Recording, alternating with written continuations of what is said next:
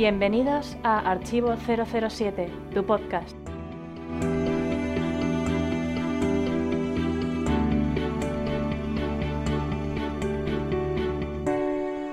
Hola gentes, aquí estamos en un nuevo podcast del Club Archivo 007. Mi nombre es Alberto López, mi nick en internet es Clark y en concreto este es el programa número 123. La temática del debate va a girar en torno a las localizaciones, que es uno de los ingredientes clave de la llamada Fórmula Bon, como sabéis, y por eso vamos a contar con la presencia de Jaume Palau, socio colaborador del club y autor del fantástico libro Licencia para viajar. Bienvenido Jaume en este debut en el podcast. Hola, bienvenido, muchas gracias y, buenos días. Un placer estar aquí en este podcast y compartir con vosotros eh, la información al respecto de bueno pues de las localizaciones de James Bond que como sabemos pues eh, son infinitas a lo largo de tantísimas aventuras. Pues sí, no, eh, hemos traído por eso, porque era, era tu temática, vamos a decir, eh, de la que más eh, te has involucrado, una de tus temáticas favoritas. Y bueno, pues comentar que, que, habías participado con, con Gonzalo en, en, el programa Onda Cero León en diciembre de 2016 para promocionar tu libro, Licencia para Viajar, ¿no?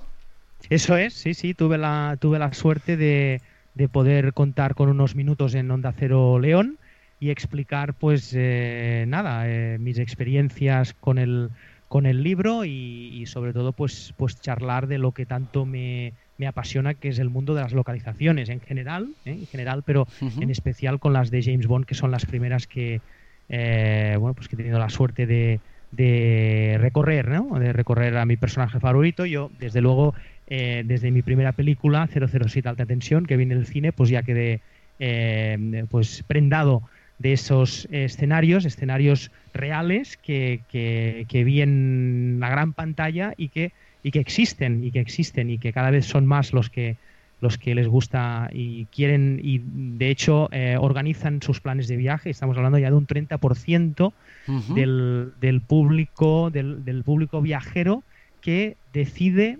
eh, visitar, eh, decide que sus vacaciones sean lo que han visto alguna vez en, en la gran pantalla y en la pequeña pantalla, que como sabemos, pues también tenemos, tenemos grandes eh, fenómenos televisivos, pero claro, eh, James Bond nos da, nos da mucho juego, sobre todo por, por la cantidad de localizaciones y de países y ciudades y paisajes decorados naturales por los que ha por los que ha pasado. Increíble, sí, o sea que el, turismo cinematográfico va en aumento y de hecho eh, tú estás llevando a cabo una, una asociación relacionada con ello, ¿no?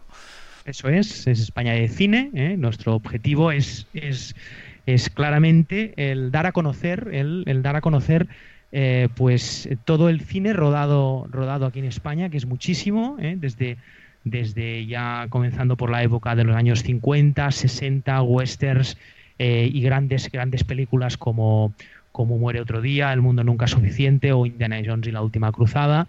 ¿Eh? pasando también por, por, por Star Wars, ¿eh? que también pasó pues por, por un lugar que eh, digitalmente retocó muy poco, que fue la, Plaza de España de Sevilla. y entonces, pues bueno, tenemos, tenemos un claro ejemplo de mimetización que sería con la, con la localización de Cádiz, con James Bond, en la película Muere otro día del año 2002, en la última película de Pierce Brosnan.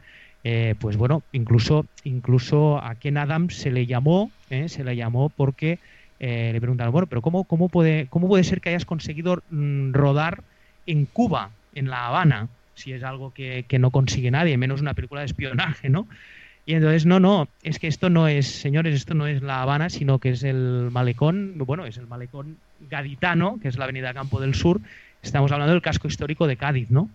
Entonces, pues bueno, así, a partir de ahí a partir de ahí, pues, eh, bueno, pues era muchos pues cayeron en bueno en, el asombro no de decir pero cómo puede ser que se haya eh, digamos eh, si me permites la palabra travestido no una, una localización como pueda ser como pueda ser Cádiz y se haya convertido en, La Habana pues bueno ciertamente ciertamente tiene su tiene su explicación no porque bueno pues Cádiz eh, estuvo, estuvo mm, también eh, tuvo sus contactos con, con La Habana ¿eh? en el pasado histórico.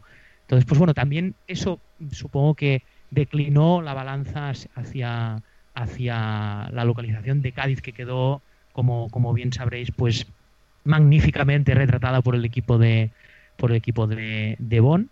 Y bueno, y luego tenemos ya el caso de, Bilbao, que sí que aparece como tal, eh, pero bueno, desiertos de Bardenas Reales en Navarra o en Cuenca, eh, que no estamos hablando de la ciudad encantada, sino que estamos hablando de los callejones, eh, que tienen el mismo similar geológico que, la ciudad encantada, pues otro de los lugares por donde pasó donde pasó 007, aparte ya de la no oficial Nunca digas nunca jamás, eso es. Pues tuvo, tiene esos parajes eh, almerienses, eh, concretamente en el, en el Cabo de Gata, localizaciones que también parecen que, están intactas, eh, que siguen ahí. Pues muy bien, pues nada, te, deseamos mucha suerte con esa asociación. también con el, con el libro Licencia para Viajar. y bueno, pues ahora vamos a empezar con la primera sección, que es siempre las opiniones de los oyentes. Opiniones de los oyentes. Han opinado 007 David, Oscar Rubio, GGL007, El Santo, Jaime-Lazo, Miles Messerby, Javier Martini Royal y un servidor. En esta ocasión han destacado el soberbio debut de Javier Martini Royal y el debate sobre Bon 25, el primero del podcast. Y ahora vamos con el espontáneo. El espontáneo. Este mes hemos elegido a Atom Comics de Twitter, una librería de Madrid, que ha comentado lo siguiente. He descubierto a los chicos de arroba archivo-007. Muy buena gente. Su nombre es Bond. James Bond. Bueno, pues un saludo desde aquí a Atom Comics. Os recordamos a los demás que estamos en archivo007.com, archivo007.com barra foros y en las redes sociales Facebook, Twitter, Google Plus, Instagram y LinkedIn. Cualquier comentario que pongáis en estos sitios podrán aparecer en esta sección del programa. Seguimos con el podcast. Y como es habitual, ha habido muy pocas noticias este mes de agosto. Una de ellas ha sido que ha fallecido Robert Bob Dix el actor que encarnó a Hamilton en 007 Vive y deja morir. Como curiosidad, Sir Roger Moore declaró que le gustó trabajar con él porque había visto sus películas y especialmente de su padre, que también era actor. Su madre, además, era fan de su padre. Pues bien, al respecto comentar que, bueno, pues que eh, lamentamos pues esta esta pérdida en este caso y que, eh, pues bueno, Roger Moore, eh, si era en una de las cosas en las que destacaba, pues era el, ese buen ambiente, eh, ese buen rollo en el, en el plató. Entonces, entonces sí que siempre es importante destacar pues, la figura de Roger Moore como, como buen, como además de buen actor, una gran persona y, y que creaba ese ambiente, sobre todo, eh, un ambiente que, en ciertas ocasiones pues tienes, tienen, tiene su, cierta tensión por, por los planes de rodaje, etcétera, etcétera pero que Roger Moore pues, sabía eh, pues eh, digamos calmar esas esos digamos pues bueno esas situaciones que a veces que a veces se producen ¿no? entonces pues no es de extrañar que, que Roger Moore pues le gustara trabajar con con, eh, con el fallecido Robert Bob ¿no? ¿Qué, qué, qué, opinas al respecto, Alberto? Sí, efectivamente es, así. Roger Moore eh, destacaba por eso, porque siempre metía pues muchas bromas con los demás actores, se portaba muy bien con todo el mundo, no le, no le caía mal a nadie. Y en este caso, pues, pues enseguida, ¿no? Cuando eh, es lo que comentaba en uno de los reportajes, que enseguida se acercó a, Bob Dix a saludarle porque era, era fan de él y de su padre. Y, es, bueno, pues es un reportaje que, hemos puesto en la página web procedente de que ya venía en los, en los DVDs de la edición especial. Y, bueno, pues encuentra la noticia en sí, pues que pues una, una, una, pena, ¿no? Como siempre, en una saga tan longeva, estamos viendo todos los meses de los podcasts, siempre hay algún fallecimiento, porque, porque es una saga ya muy larga y, y es, lo, es lo que toca, claro. Vamos ahora con Aston Martin, que resulta que fabricará una edición especial Goldfinger de su mítico DB5 plateado, aunque solo hará un total de 25 unidades. Tendrá algunos de sus gadgets incluso, como la matrícula giratoria, gracias a la colaboración de Chris Corbould del Departamento de Efectos Especiales de las películas. El precio de cada uno de estos coches será de 2.750.000 libras más impuestos. Pues es una noticia realmente eh, muy curiosa porque llevaba sin fabricarse medio siglo, como quien dice, solo se fabricó en la época eh, de las películas primeras de Connery y ahora de repente pues salen 25 unidades, pues quizá para, para celebrar ese medio siglo desde, desde que se fabricó, me parece estupendo para, para, quien pueda hacerse con él y sobre todo el hecho de que eh, vaya a tener gadgets como la película, eso es lo más raro porque yo no sé si puede cumplir eso la, legislación, que pueda tener por ejemplo matrícula giratoria, me parece realmente muy extraño pero es una, una noticia que le va a encantar a, a los fans más millonarios de la saga, ¿verdad, Jaume? Pues, pues sí, la verdad, a mí la noticia me encanta, lo único que no me encaja es, lógicamente, la, suma cantidad, ¿no? El precio de, esta reliquia, de esta eh, magnífica, eh, de este magnífico automóvil que revolucionó eh, la época y fue uno de los elementos clave de, bueno, pues marcar una época y sobre todo marcar uno de los uno de los elementos más significativos de, de la saga y que se hayan conseguido eh, pues estas 25 unidades eh, llama también pues eh, muchísimo la atención pero lo que más llama la atención está claro es estos gadgets estos gadgets que, que de algún modo pues tendrían que ser aprobados y que no sabemos de qué manera va, va, va, va a aplicarse esto ¿no? en el régimen de bueno pues en el caso de, de, de pues bueno tráfico y todo esto no algo que, que nos sorprende, pero que sí que nos sorprende gratamente que mm, pasados 50 años pues se vuelva a recordar una, uno de los eh, míticos automóviles que no solamente marcaron eh, la época de, James Bond y, y, fueron un punto de inflexión dentro de la serie, sino que, sino que fue algo eh, bueno, pues, muy, muy destacado y que llamó muchísimo la atención a, a cualquier, a no solamente cualquier cinéfilo, sino algo que revolucionó eh, pues bueno, mm, una, una época, ¿eh? que estamos hablando de los años 60. Y, y, nada, y entonces pues para quien tengan la oportunidad de, disfrutar de él, primero se tendrán que asegurar sobre todo estos gadgets, ¿eh? como, lo, como, como acaban de, ponerse en marcha ¿no? para, para, para, todo esto. Pero sin duda una magnífica, una magnífica iniciativa, más aún contando con la colaboración de Chris Corball, del Departamento de Efectos Especiales. La cadena de televisión catalana TV3 emitió 10 películas Bond en 5 sábados. El listado fue el siguiente. 4 de agosto, La espía que me amó y Diamantes para la eternidad. 11 de agosto, 007 Alta Tensión y El hombre de la pistola de oro. 18 de agosto, Solo para sus ojos y Moonraker. 25 de agosto, Octopussy y Nunca digas nunca jamás. Y el 1 de septiembre, Panorama para Matar y 007 Licencia para Matar. Pues magnífica iniciativa de, en este caso, la televisión catalana TV3. Eh, sí que vemos que pues, las películas eh, no siguen tampoco un orden cronológico eh, de su proyección, pero, pero sí que pues, aparecen películas, mm, sobre todo, pues vinculadas con, el, con, el, con la figura, en este caso, de, de Roger Moore, ¿eh? llama la atención esta eh, no oficial, nunca digas nunca jamás, que corresponde al mismo año de producción de, de Octopussy. Y, luego pues tenemos las dos películas de, de Timothy Dalton, ¿eh? tanto 007 Alta Tensión como 007 Licencia para Matar.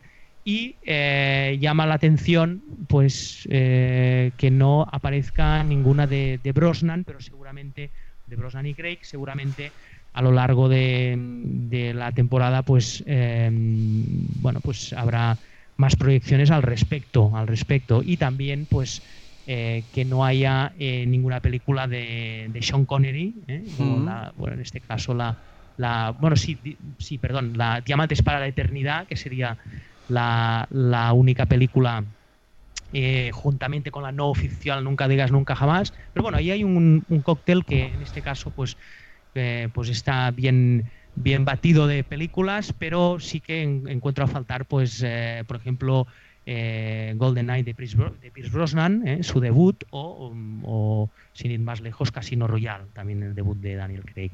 ¿Qué mm. opinas al respecto, Alberto? Sí, sí, sí, la verdad es que es una lista bastante peculiar, pero bueno, como solo han dedicado el mes de agosto, pues tenían que coger eh, parte de la saga, se han decantado por estas.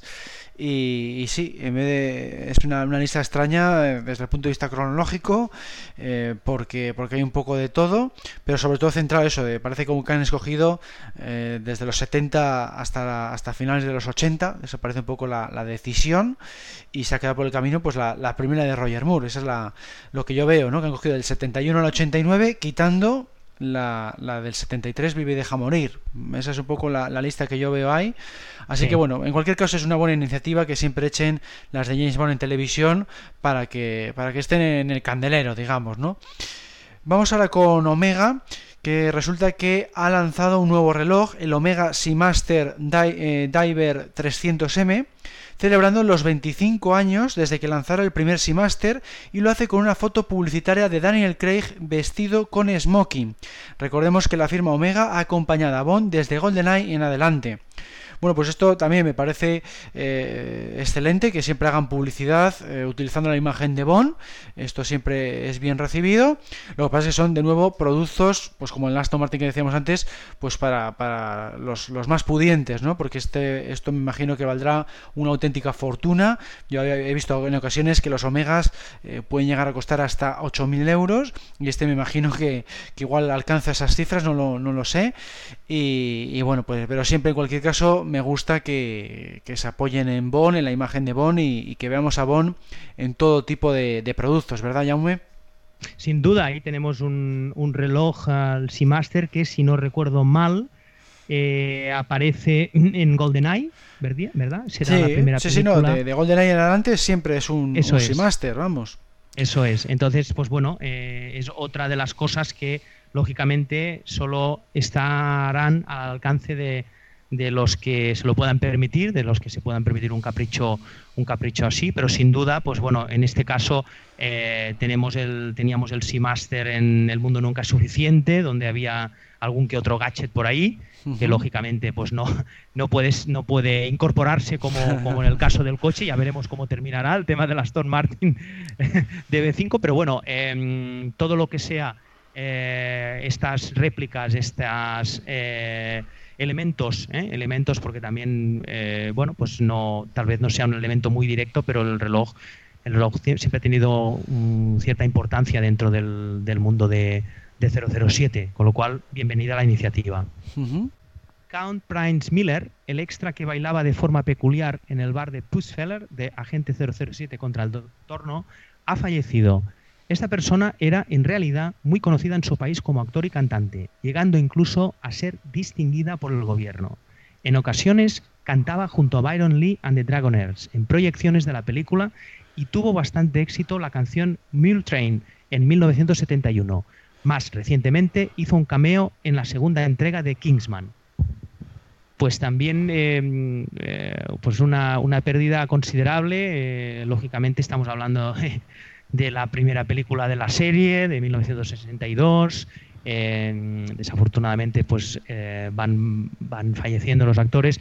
Entonces, en este caso, pues, pues eh, sí, este extra que, que, bailaba de forma peculiar en el bar donde, donde James Bond acude, pues, pues sí, la verdad, pues eh, la canción en sí, que fue una canción que obtuvo gran éxito en Jamaica, que era un grupo jamaicano, pues, pues eh, bueno, pues el extra que, que, falleció, pues una pena, una pena porque, porque se nos va otro, mm, otro otra persona que, que, que aparece en, en la mítica Agente 007 contra el Doctor No. ¿Mm? ¿Qué opinas al respecto, Alberto? Pues sí, eso es una, una lástima también porque, claro, eh, todo eh, es lo que, lo que tiene que ocurrir ya después de tantos años y a mí lo que me ha sorprendido es conocer la historia de esta persona ahora, ahora que ha fallecido porque no, no venía esta información en ninguno de los extras de los DVDs ni, ni el Blu-ray. No, no pensé que tenía tanta fama, ni que era cantante, ni, ni que era actor en su país. Eh, te piensas que es un extra que habían cogido pues hay local y, me ha sorprendido leer todo este recorrido que tenía con Prince Miller, es realmente sorprendente. Y bueno, pues eh, vamos a pasar ahora a la siguiente noticia. Eh, realmente eh, que hay que destacar que nuestro socio Juan Gual, alias Jaime-Lazo en el foro, ha publicado un nuevo programa de su podcast, la sección B, esta vez dedicado a la novela Moonraker, un programa de lo más recomendable porque tiene una duración de más de cuatro horas y porque cuenta con la participación de otro forero emblemático, Joan alias Miles Messervy, a quien nunca antes habíamos escuchado. Yo la verdad es que he escuchado parte de este programa porque, bueno, yo tampoco soy muy fan de, James Bond literario, eh, tampoco eh, he profundizado mucho en el, programa, pero lo poco que he escuchado realmente es espectacular. Si os gusta el James Bond literario, eh, tenéis que escucharlo porque profundiza en una variedad de temas increíble, de todo lo que hay que saber sobre esta novela lo tenéis ahí, hasta el más mínimo detalle, lo analizan página por página, temática a temática, y realmente es espectacular el trabajo que hay detrás de, este podcast por parte de, Juan, un análisis eh, realmente increíble. También un trabajo de edición del podcast muy bueno a nivel de, todas las entradillas, de toda la música de fondo que tiene. Eh, realmente me ha, impresionado y, yo la verdad es que le, recomiendo si os gusta el tema de las novelas porque aquí lo, vais a descubrir eh, a fondo. No sé si ya has escuchado los programas de la sección B, eh, Jaume. Pues no he tenido todavía demasiado tiempo para poder para poder escuchar lo que sí que lo que sí que es cierto pues eh, que eh, el bon novelístico pues eh, tiene tiene mucho fan. Yo yo especialmente no soy no soy muy fan de la de las novelas en sí pero pero sí que bueno pues estamos hablando de de una novela que, que bueno pues que, que mm, tiene su adaptación en en la película de Roger Moore, en, una parte, digamos, ¿no? Pero, pero, pero sí que es verdad que, bueno, pues siempre se agradece un trabajo, un trabajo así, ¿eh? por, por, en este caso eh, Juan Wall, que haya desmenuzado eh, pues este tipo de este tipo de novela y que al mismo tiempo sirva para para bueno pues para que no, no sea un poco más llevadero, más fácil pues eh, encontrar pues todo lo que hace referencia a esta, a esta novela de Fleming. En cuanto a las novedades del Club Archivo 007, como es habitual, el staff no ha parado. Gonzalo ha estado continuamente actualizando la web y las redes sociales e incluso realizó un nuevo licencia para desembalar sobre el nuevo cómic de Panini, La Caja Negra, pues bien, una vez más, eh, pues eh, siempre la labor encomiable de, los miembros del Club Archivo 007 en eh, pues nunca estar parados ni, ni, por las vacaciones y estar pues actualizando lo que es la, la web, las redes sociales, pues con este nuevo licencia para desembalar, otro valor añadido a las muchas actividades que, que desde el club se, se van llevando a cabo y bueno, pues eh, fantástica labor por este por este staff que no para y que no cierra ni por vacaciones. ¿Qué opinas al respecto, Alberto? Pues sí, sí, no, efectivamente hemos estado sin parar también todo el mes de agosto y este es un, otro ejemplo de ello. A mí me ha gustado mucho el vídeo que ha hecho Gonzalo porque lo, presentó muy muy bien para animar a la gente, pues eso, a, que conozca también los cómics de Panini que, que está lanzando, que están sensacionales y, bueno, pues ahí estamos también promocionando todo lo referente al merchandising que cae en nuestras manos y este era pues un, ejemplo de ello. Y luego pues seguimos también con el tema del staff porque Joan y el resto del staff, Eduardo, Alberto Casado y Javier Vicente, en compañía de socios como David Zacín y Oscar Rubio, se han volcado con todo lo referente a la sexta convención anual de Madrid eh, que se va a celebrar los días 1 y 2 de septiembre. Bueno, pues aquí también han hecho un trabajo espectacular porque, claro, hacía falta eh, pues eh, organizar todo lo referente al hotel, los restaurantes, los eh, locales en los que nos vamos a, mover y, bueno, pues aquí han hecho la, labor habitual de, estos, de estos eventos como se han hecho en las cinco ediciones anteriores. Tú, Jaume, estuviste en la quinta convención, ¿qué te pareció? Así es, pues bueno, para mí fue, fue toda una experiencia, una grata experiencia la verdad, y me imagino que, que, conlleva pues un gran trabajo a realizar, porque estamos hablando de, una, de una convención donde allí pues eh, tuve, la, tuve la fortuna de, de conocer a, a muchísimos eh, socios y, y, miembros del staff que todavía no, no había tenido la fortuna de, conocer. Fue un fin de semana de película, un fin de semana magnífico con una serie de concursos, de, de premios sobre todo, de, de, bueno, pues de, conocernos entre, entre todos, ¿eh? algo que y de compartir el mismo el misma, la, misma afición, ¿eh? que es este personaje eh, tan universal como es James Bond.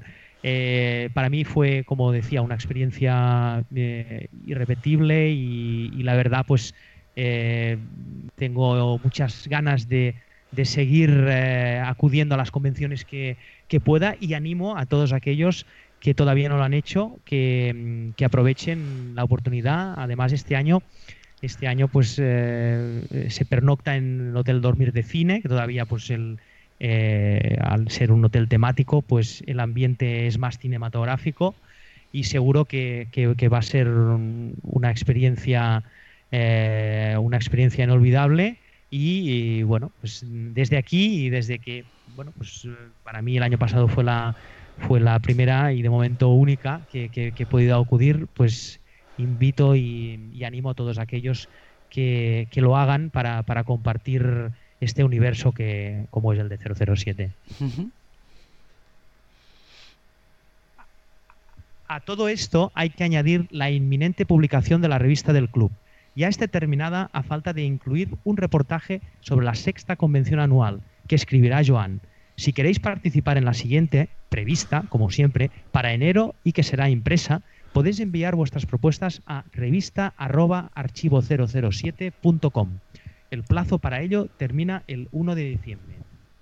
Pues otra magnífica eh, iniciativa, la de la revista eh, física, revista papel, eh, y todo lo que ello conlleva, el coste que, ello conlleva, pues llevar a cabo una, una, producción de una revista así.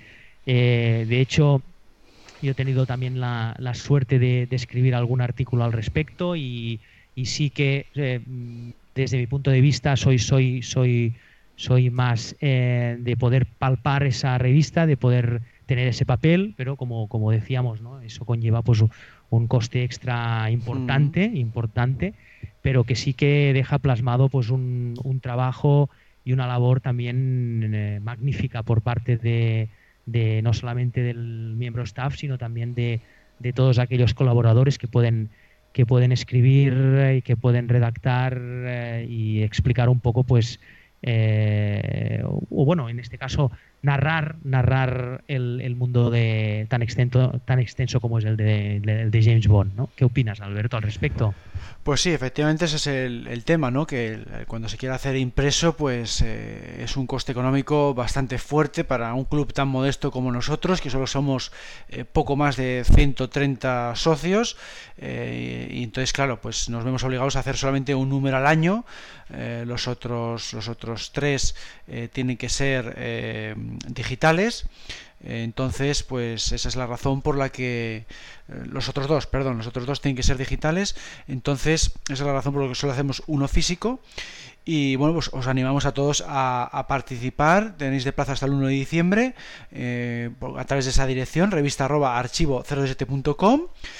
Y bueno, pues eh, otra cosa que quería comentar es lo que he aportado yo en el mes de agosto y es que he seguido publicando más vídeos para el canal de YouTube eh, he estado con los vídeos de momentos archivo 007 para promocionar la sexta convención. Eran vídeos que hacían referencia a convenciones anteriores para que os hagáis una idea de eh, qué es lo que hacemos en estas convenciones en vídeos breves. Luego he publicado también nuevos episodios del despacho de Klaalk, que van a ser los últimos mm, eh, en una larga temporada, porque ahora me voy a dedicar a hacer una serie de proyectos relacionados con Star Wars. Entonces, de momento esa parte de lo que aportaba el club lo voy a dejar un poco aparcado. Y luego, pues he estado, por supuesto, este verano eh, terminando esa revista que ya está maquetada, porque me he dedicado a la, maquetación y, he escrito también eh, muchos de sus artículos. Y eso es un poco, pues todo lo que he hecho referente al club en este mes de, agosto. ¿Y tú, Jaume, vas a, vas a participar en esta ocasión en la revista de, enero? Pues, pues sí, mi intención es, seguir aportando pues eh, algún artículo que pueda ser interesante de cara, de cara al lector eh, y mi intención, y si, si queda por ahí el hueco, pues sí que me gustaría, me gustaría aportar eh, un nuevo artículo eh, referente a, bueno, pues a localizaciones.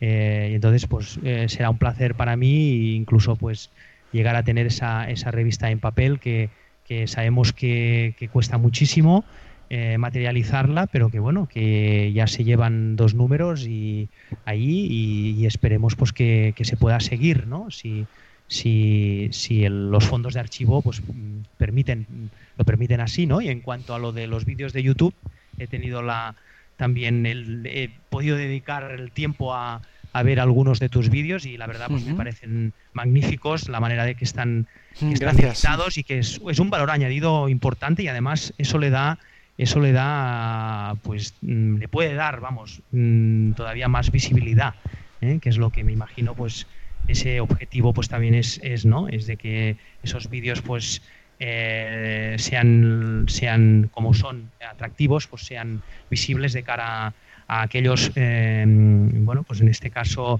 eh, proyectos de, de, socio, ¿no? Aquellas, aquellos que quieran, que quieran compartir y que quieran formar parte del Club Archivo 007, pues esos vídeos ayudan, ayudan sobre todo a, pues bueno, a, a, ver lo que, lo que la gente también del staff caso tú, Alberto, has estado capaz de, hacer, que requiere mucho, mucho tiempo, mucha dedicación, lo que es mm, editar ese, tipo de, ese tipo de vídeos. Y que ahora, pues bueno, me imagino que si estás con otros proyectos que, bueno, pues en este caso estarán relacionados con el de con, con Star Wars, eh, seguro que también ayudarán mucho a la franquicia para, para, para pues bueno, que la gente pueda conocer más de cerca el, el mundo el mundo de la saga galáctica. Eso es, sí, sí, es que esto del despacho de Clar, como bien dices, pues lleva, lleva bastante tiempo, porque eran vídeos semanales, entonces claro, entre, entre la grabación y lo que es el montaje y, pensar un poco los guiones, eh, dependiendo de de qué tratará cada episodio, pues llevaba muchísimo tiempo, sobre todo por, por esa frecuencia semanal. Entonces, pues he, decidido esta parte en concreto de lo que aporto al club, pues aparcarla por un tiempo, porque si no, no me da tiempo a hacer otros proyectos que también me interesaban, porque estoy ahora mismo con esas dos sagas eh, al máximo.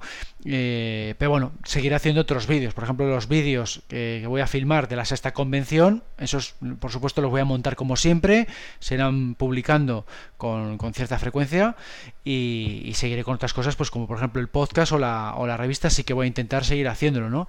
Pero eh, esto, digamos, en plan youtuber es algo bastante eh, que consume bastante tiempo y, no podía estar a todo ya. Si quiero dedicarme también un poco a la otra saga que me gusta, eh, era ya inviable. Entonces, por un tiempo voy a dejar aparcado esos vídeos de carácter semanal con los que llevaba ya dos, bueno, es, ¿cuánto eran? Más o menos años año, y algunos meses, entonces era ya, era ya bastante y bueno pues así eh, me, he visto obligado por eso porque era ya eh, he querido abarcar demasiado vamos a decir ¿eh? era un poco por esa por esa razón. Y no no descarto eso retomarlo en, en, el futuro cuando esté un poco más libre. Y bueno pues con esto sí sí enhorabuena por el, por el trabajo realizado y, y nada te, te deseamos también que tengas mucha suerte con, los uh, futuros proyectos, como puede ser Star Wars, Star Wars y alguna otra franquicia. Pues muchas gracias, muchas gracias por, por, el apoyo, me alegro que te hayan gustado estos, estos vídeos. Y bueno, pues ahora vamos a ir a la sección dedicada a los spoilers y a las noticias de Bomb 25. Spoiler, spoiler, spoiler, alerta spoiler. Sorprendentemente, el director Danny Boyle ha dejado Bond 25 por diferencias creativas. Lo que no se sabe es si esto afectará a las fechas establecidas. El rodaje iba a dar comienzo en diciembre y el estreno estaba previsto para el 25 de octubre en el Reino Unido. De hecho, el viernes 24 de agosto se produjo una reunión para establecer el rumbo a seguir. The Telegraph apuntaba a que la elección de reparto podría haber sido el detonante, pues Danny Boyle habría apostado por el polaco Thomas Knott eh, como el villano principal ruso, nombre que no habría sido bien recibido. El propio agente del polaco ha confirmado que Not eh, ha hecho pruebas para el papel, pero que no saben nada de ningún enfrentamiento un guion demasiado político, resucitando el enfrentamiento de la Guerra Fría entre Reino Unido y Rusia, podría también haber sido causa de conflictos. Y por su parte, Variety publica que no solo se estaría buscando nuevo director, sino director y guionista, o alguien que fuera capaz de escribir o reescribir la historia. Finalmente, la televisión rusa REN TV también se hace eco de la noticia y añade un detalle interesante. El actor y antiguo luchador de MMA, artes marciales mixtas, Oleg Taktarov, habría hecho una prueba hace un mes para un papel de villano. Bueno, pues esto todo, como siempre, hay que tomarlo, eh, pues como hay que tomarlo, ¿no? Que mm, nunca se sabe si mm, qué es cierto y qué no, porque son noticias eh, que no son del todo oficiales, proceden muchas de ellas de, de periódicos, eh, no son dichas por los propios protagonistas. Lo que está claro es que mm, se han quedado sin, sin, el director, que ha habido esa reunión de emergencia el viernes 24 de agosto, hasta ahí todo correcto, y ahora pues a ver eh, hasta qué punto va a haber modificaciones en, la, en, las fechas de rodaje. Hasta ahí, eso sí que es completamente oficial. Y ahora, pues a ver quién es el sustituto, si, va, si van a, a, fichar definitivamente o no a Christopher Nolan, que es el que más se había dicho en los últimos meses. Mm, no se sabe mucho más uh, al respecto y tampoco se sabe eh, la razón real, ¿no? Porque lo que se sabe oficialmente es que lo ha dejado por diferencias creativas, pero no el motivo exacto de esas diferencias creativas, ¿no? Eso es un poco lo que se puede comentar eh, al respecto. ¿Tú qué opinas de esto, Jaume? A ver, aparte del cese de Danny Boyle, que esto sí que es algo ya que sabemos que está confirmado, eh, pues sí, como tú, como tú bien dices, eh, son todos rumores eh, o los motivos por los cuales eh, se ha decidido pues bueno, cesar a, a, Danny Boyle. el tema es que mm, podría ser que esto afectara a la producción, que, que, afectara al rodaje. bueno, pues desde mi punto de vista, mm, creo que no creo que vaya que vaya a afectar al, a lo que es al, al, bueno, pues a la proyección de la, de la película. Eh, sí que mm, eh, tal, tal, vez en el guion pues eh, sí que pueda tener cierta mm, o tenga su, su importancia el guion pues este este cambio de, de director puede ser sensiblemente pues modificado y lo que sí que está claro que, afectará pues será en el momento de, bueno pues de, escoger un actor u otro. Ya sabemos que, el director, pues en este caso, tiene, tiene sus preferencias y, bueno, y podría ser que, una de las discrepancias hubiera sido pues este, esta, esta elección del villano principal. Puede, puede ser, ¿no? Puede ser porque, porque el director pues también quiere eh, le importa de sobre, sobremanera el, el, actor o los actores que, que, van a estar involucrados en la historia, ¿no? Con lo cual yo creo que a fechas del estreno no afectará, pero sí que sí que pues tendrá su, su, su importancia eh, los actores que puedan que puedan estar involucrados en el, en el rodaje. Esta es mi esta es mi opinión. ¿eh? Pues sí, yo coincido contigo de que, de que no creo que influya en la fecha de estreno. A lo sumo, pues mm, podría derivar en temas de casting y temas de guion, eh, porque, porque evidentemente eh, tienen que estar satisfechos los productores. En la saga Bond siempre ha sido así. Y, yo creo que entiendo que encontrarán a un director eh, enseguida, o sea, porque no, no creo que influya ni siquiera en la fecha de rodaje. O sea, en este tiempo que tienen de margen de septiembre a diciembre, tendrán que encontrar a alguien eh, igual de menor categoría que un Danny Boyle, igual sí que tienen que tirar de alguien que esté libre ahora y entonces mm, puede ser alguien inferior pero, pero tiene que ser con un guion que, que, por supuesto tenga menos carga política, porque James Bond siempre ha sido apolítico y, y, bueno, pues eso, sobre todo que satisfaga a los, a los productores. Eh, por lo demás, pues poco más se puede, se puede añadir. Es que esto es difícil de, comentar mucho más. A mí me extraña que vuelvan al tema de un, conflicto tipo Guerra Fría, pues la verdad es que me extraña bastante. Pues sí. y, también me sorprende que, que se deje de lado el tema de Blofeld que había quedado un poco ahí en el aire en la película anterior. A, mí me gustaría que, que James Bond pues le liquidara de una vez por todas aunque igual sí que está detrás de ese conflicto entre Reino Unido y Rusia y lo está manejando, bueno, también podría haber esa posibilidad. La verdad es que es difícil de, saber por dónde van a ir los tiros a estas alturas todavía, ¿no? Eso es. Bueno, pues con esto terminamos un poco esta, esta zona de, spoilers de Bond 25. Vamos ahora con el debate.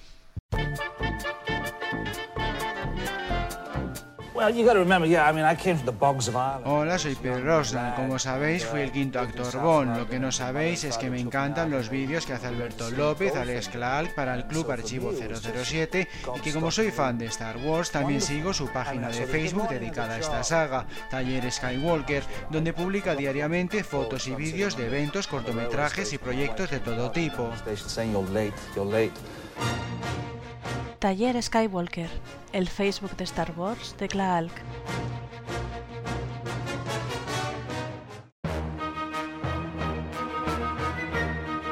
Atención a todas las unidades, atención.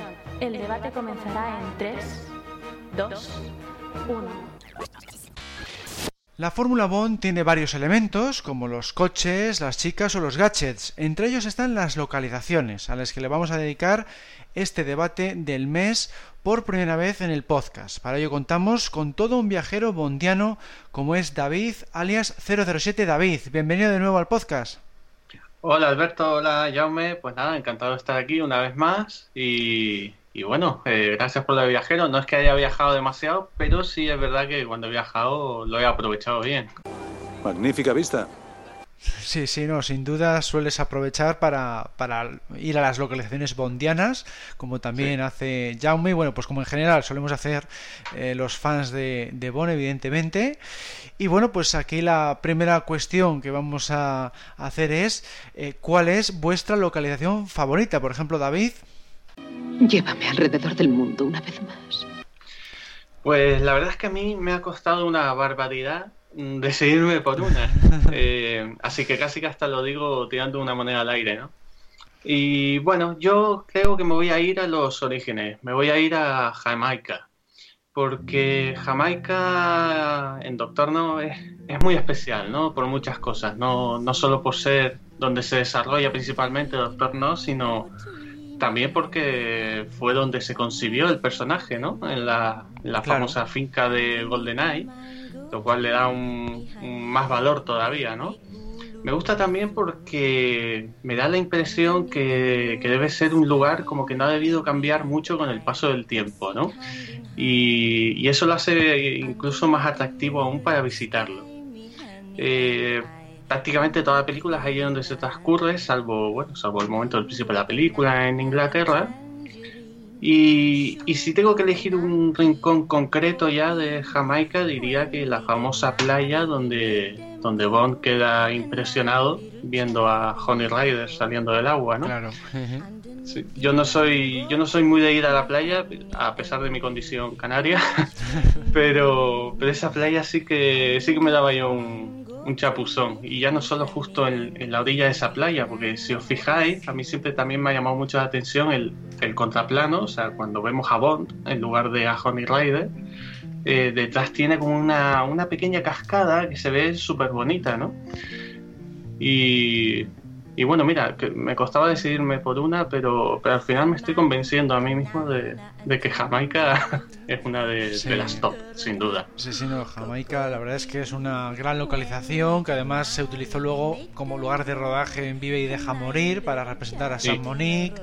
Y bueno, pues tiene mucha relación con Bond, pues por lo que acabas de comentar también de, de Ian Fleming, de que se enamoró del lugar, que tuvo luego allí la casa de GoldenEye eh, en fin, Jamaica pues tiene es un lugar pues muy exótico y, muy bondiano, ¿no? Bueno, Jaume, ¿cuál sería tu localización favorita?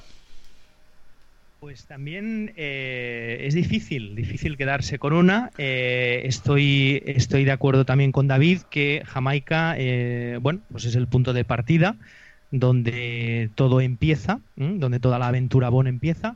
Bien, mm, yo en especial, en especial destacaría, mm, pues la de Danube House en Praga, que es donde, donde Bond consigue eh, su licencia para matar, ¿no? Entonces, eh, yo creo que estamos ante una localización que son, bueno, pues unas unas eh, simples, entre comillas, oficinas para, para cualquier em, turista o para cualquier praguense, pero sí que para nosotros tiene un significado muy especial.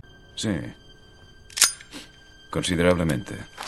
Esa localización, porque allí es también donde donde nacería todo, podríamos decir, donde, donde Bond pues, consigue eh, esta licencia para matar, ¿eh? que sin esa licencia pues no, no estaríamos hablando de, de, todas sus aventuras. Con lo cual, eh, yo personalmente, a pesar de que el mundo de las localizaciones de Bond es extensísimo, y, también estando de acuerdo con, con lo que comentaba bueno con lo que comentaba David con respecto a Jamaica, pero sí que eh, tal vez me quedaría con, con este edificio, eh, con este edificio que, que eh, bueno, pues hay que comentar también, pues está intacto, es decir, el edificio, el edificio está, está correcto. He tenido, la fortuna de, estar allí, no en Jamaica, que es uno de los lugares que me gustaría visitar, pero, pero, sí que las oficinas están intactas y, y bueno, sería pues para mí eh, la localización top por, lo que os he comentado. Sí, es verdad, tiene mucha, mucho simbolismo por lo que comentas, es donde adquiere ya la, licencia para matar, el comienzo del personaje en ese reboot que se hizo con Casino Royale. Y, es verdad que es una de las localizaciones que, que, no, de las que no cambian, ¿no? de las que puedes visitar en cualquier momento y lo vas a ver exactamente igual que en la, que en la película. Eh, tiene más pues la, curiosidad de que es metraje en, blanco y negro también, eso tiene otra, otro punto ahí distintivo. Eso es. Y, bueno, pues fue un, teaser realmente impactante, ¿no? Yo cuando lo vi dije, esto es, esto es un comienzo totalmente eh, chocante, no, no, no, me lo esperaba en absoluto y que encaja pues perfectamente pues con, con la novela, ¿no? Con, con cómo comenzaba el, el personaje, cuáles eran sus orígenes. Tiene mucho, mucho simbolismo esa localización. Y sí que es cierto que, que, discúlpame, Alberto, sí, sí. sí, que es cierto que estamos hablando de una localización exótica, ¿eh? como, como la palabra nos, nos dice, pero, pero sí, eh, sí muy significativa. Eso, significativa. Esta es por la, por la relevancia más que otra cosa. de alguna manera, cada uno hemos elegido los dos orígenes que tiene el personaje, ¿no? Es verdad. ¿no? En cuanto a primera película y Casino Royale en cuanto a su primera misión, realmente. ¿Correcto? Sí, sí, sí, Los dos comienzos. Dos, orígenes paralelos. Son dos orígenes, ¿no? Uno por primera de, fechas y la otra primera en cuanto a reboot. Sí, sí, son dos, dos orígenes, es verdad. No, la, verdad es que en cuanto a localizaciones, pues siempre se pueden observar de, también desde dos puntos, ¿no? Eh, localizaciones exóticas y localizaciones, digamos, urbanitas, ¿no? Eh, son las dos localizaciones que se pueden las dos más características de Bonn, ¿no? Suele haber unas que son más en plan metrópolis y, metropolitanas, digamos, y otras pues más, más exóticas. A mí me gustan más las, las exóticas, son las que yo creo que más han llamado la atención a lo largo de la saga y yo por eso me quedo con la India. La India de Octopussy me llamó mucho la atención por lo bien que se aprovecha en, en, todas sus secuencias Eres un solemne adulador, James. Eh, y el colorido también. Tiene mucho colorido, te, impacta, es un sitio eh, poco habitual, igual en, en, otras, en otras películas de acción, pues igual no se ha visto tanto. Eh, se aprovecha muy bien, por ejemplo, la escena de, la cacería, porque la, puerta, aunque es verdad que metieron muchos chistes y la, destrozaron un poco, podría haber sido bastante más seria de haber sido Trobón que no hubiera sido Roger Moore. Está, igual, por ejemplo, con Dalton, pues hubiera quedado mucho mejor, o igual incluso con, con Brosnan me hubiera gustado mucho más pero eh, me gusta si la, ves con, con, lo que quiere significar, pues es mucho más hubiera sido mucho más seria, mucho más peligrosa, porque te estás enfrentando por un lado a, toda la, fauna salvaje que está por ahí suelta, más todos los enemigos que te están persiguiendo, eh, unos a pie, otros en elefante, pegándote tiros. Es una secuencia que a mí me encanta, ¿no? Esa secuencia de la, de la cacería, la persecución de los tuk-tuks. La Olimpia que fácil viene. Fácil se va pues con todo lo que supone, ¿no? Que, hay muchos transeúntes, que tienes que estar eh, pendiente de los tiros que te están dando eh, por detrás este Govinda, en fin, eh, se aprovecha muy bien esas, esas calles, esos lugares. luego los palacios, tenemos el Palacio de Camalcán, el Palacio de Octopussy. Tiene usted el fastidioso hábito de sobrevivir. Em, lo bueno siempre prevalece. se aprovechó muy bien ese sitio. Yo creo que, que la India para mí es el top de la saga por eso, porque no la ves un par de minutos y ya está, ¿no? Es, eh, ocupa buena parte del metraje y se saca partido bien. De, otras veces estás en, en otras películas, eh, estás en otros sitios, pero no se saca tan buen partido como en esta ocasión. Además con buena banda sonora de John Barry, que realmente te transmite bien la atmósfera. Eh, en fin, yo creo que la India encajaba muy bien con, con lo que se espera de una localización Bond y con todo ese exotismo que, te esperas, ¿no? o sea, yo creo que, muy buen de rendimiento de, de, Udaipur en este caso, y la guinda del pastel hubiera sido, pero ya no, no encajaba porque esto se desarrolla en, Udaipur, hubiera sido sacar algo, algo relacionado con el Taj Mahal, que solamente se ve de pasada cuando va en helicóptero. Solo le, sacan así cuando va en helicóptero y no sé, algún tipo de, de persecución en los alrededores o Mm, algo, algo con el Taj Mahal, pero claro, ya igual era muy, muy forzado con el argumento o era más, más complicado, ¿no? Pero, pero la India sí, sí, yo creo que se aprovechó muy bien. Y bueno, ahora en la parte opuesta, David, ¿cuál es la localización que menos te convence? Mm, los centros de turismo más románticos. Bueno, voy a tirar un poco también. Eh, aquí creo que lo tengo un poco más claro. Mm, igual no puedo evitar que nos lo tomemos como algo personal, pero ese Madrid de solo para sus ojos es que, bueno, es cierto. telita, telita, ¿no? muy criticado siempre, muy criticado. Claro, y, y, probablemente muy criticado por nosotros y a lo mejor no tanto por los demás, por el, a lo mejor el desconocimiento. Y ese desconocimiento también lo podemos tener nosotros de otras localizaciones Claro. Pero como no son nuestro donde vivimos, pues igual no nos choca tanto, ¿no? Eh, igual puede pasar algo parecido, no, no lo descarto, ¿no? Pero sí que es verdad que esa recreación de ese Madrid de principios de los 80 pues no, no, no fue muy acertada precisamente. Pero bueno, ahí por lo menos quedó una, una interesante persecución de, coches con el Citroën, que ha pasado la historia, ¿no? Así que bueno, tampoco fue malo del todo. Y luego también diría que por otro lado, a mí me, no digo que sean malas, pero sí, ya lo comenté en anterior podcast, me tiran un poco para atrás las localizaciones americanas, ¿no? Porque eh, admito que es una cuestión muy personal, ¿no? Pero ver a Bond en Estados Unidos siempre pues, me, choca un poco, como que, no, no, no me encaja, ¿no? Verla en ciudades tipo Nueva York o San Francisco, porque me hace parecer que estoy viendo pues cualquier otra película americana y es por eso que no me termina de encajar. Siempre me gusta algo más exótico, especialmente tirando un poco más a lo, a lo europeo. Pero vamos, insisto, que es una cuestión muy personal. No es que sean malas localizaciones, pero son de las que menos me interesan. Bueno, y Jaume, ¿cuál es la que menos te convence a ti?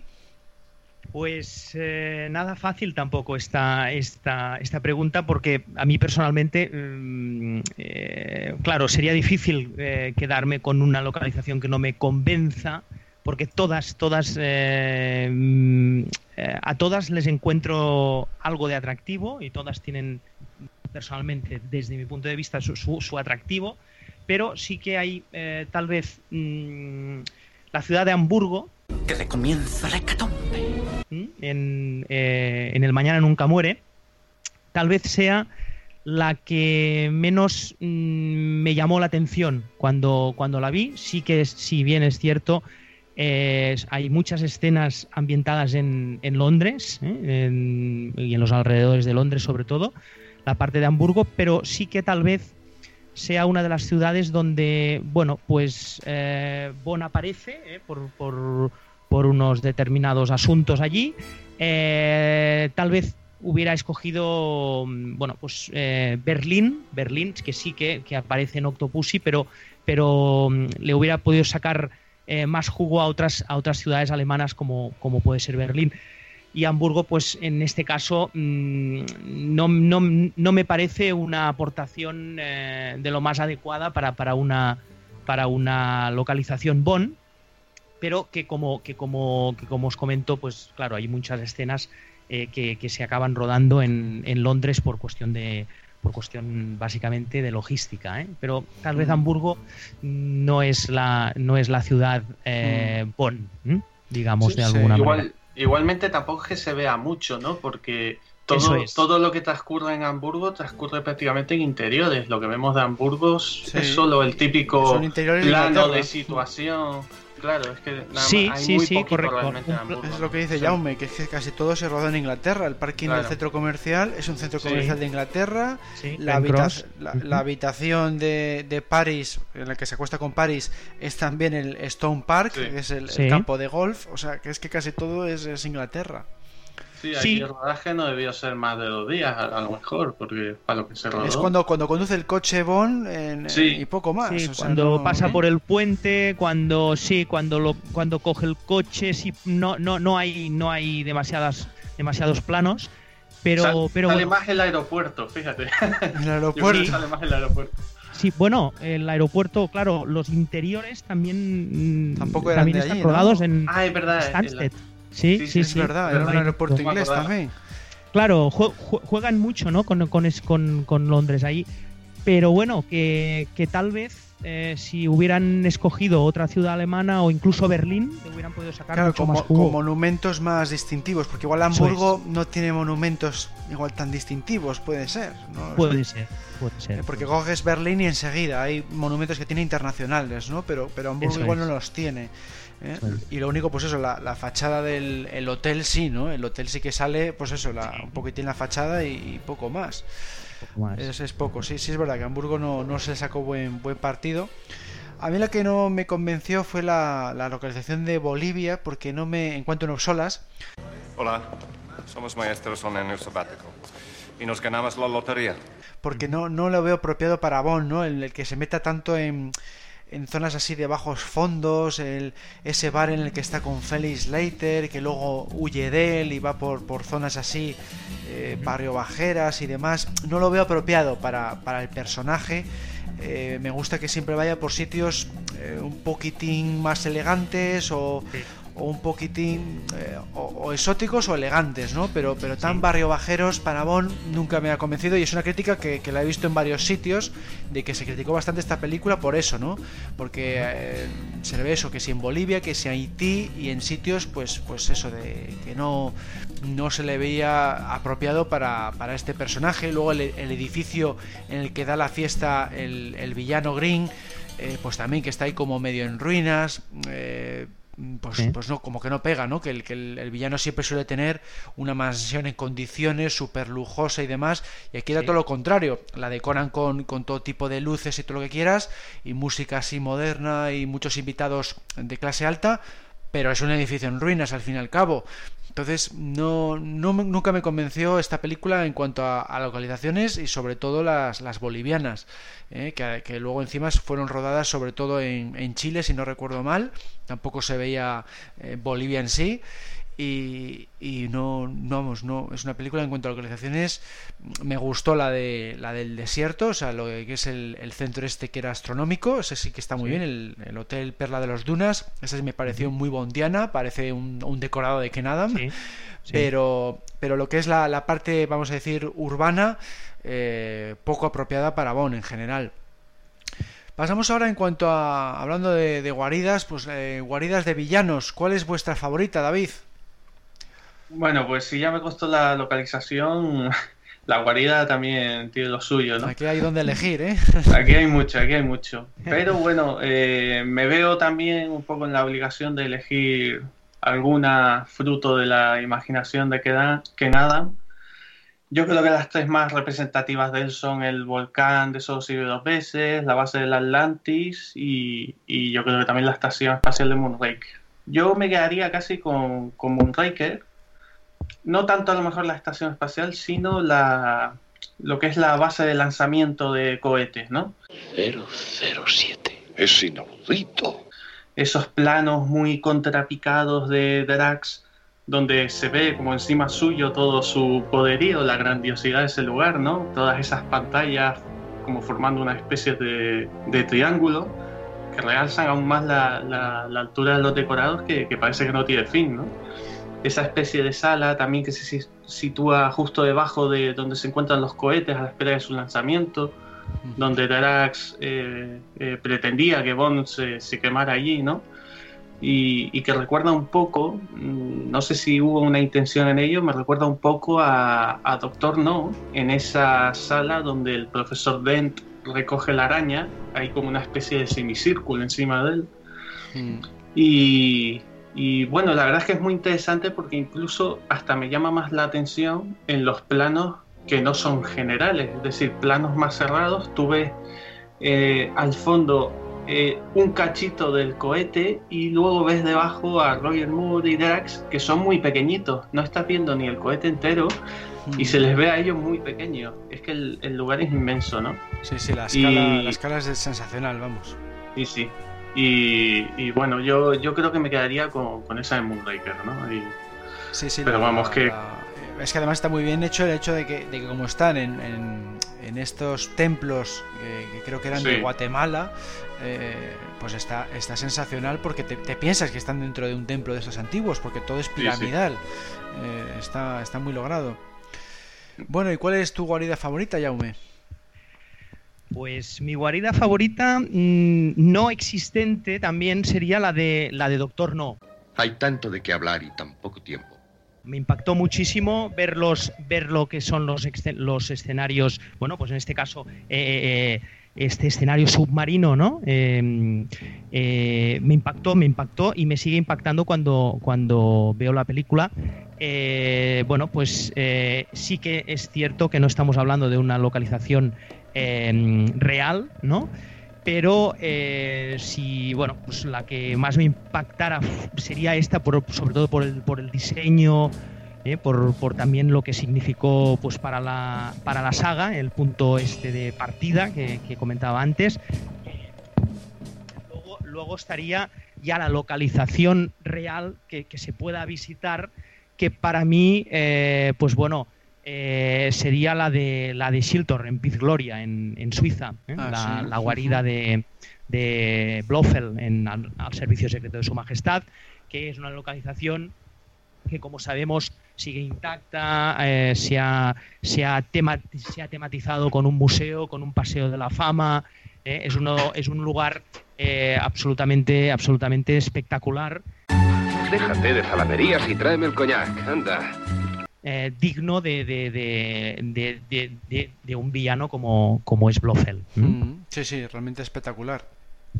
Entonces, pues bueno, yo me quedaría con, con la localización real eh, con la de Piz Gloria y con la irreal, pero que, sería magnífico eh, poder encontrar una localización así en la realidad.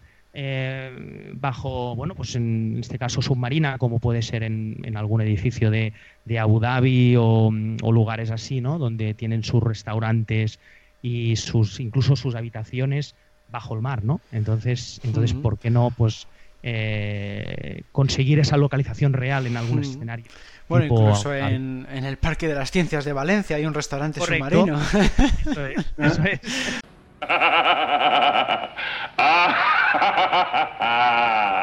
Que también, que ahí puedes comer con los peces, ¿no? eso es, eso es.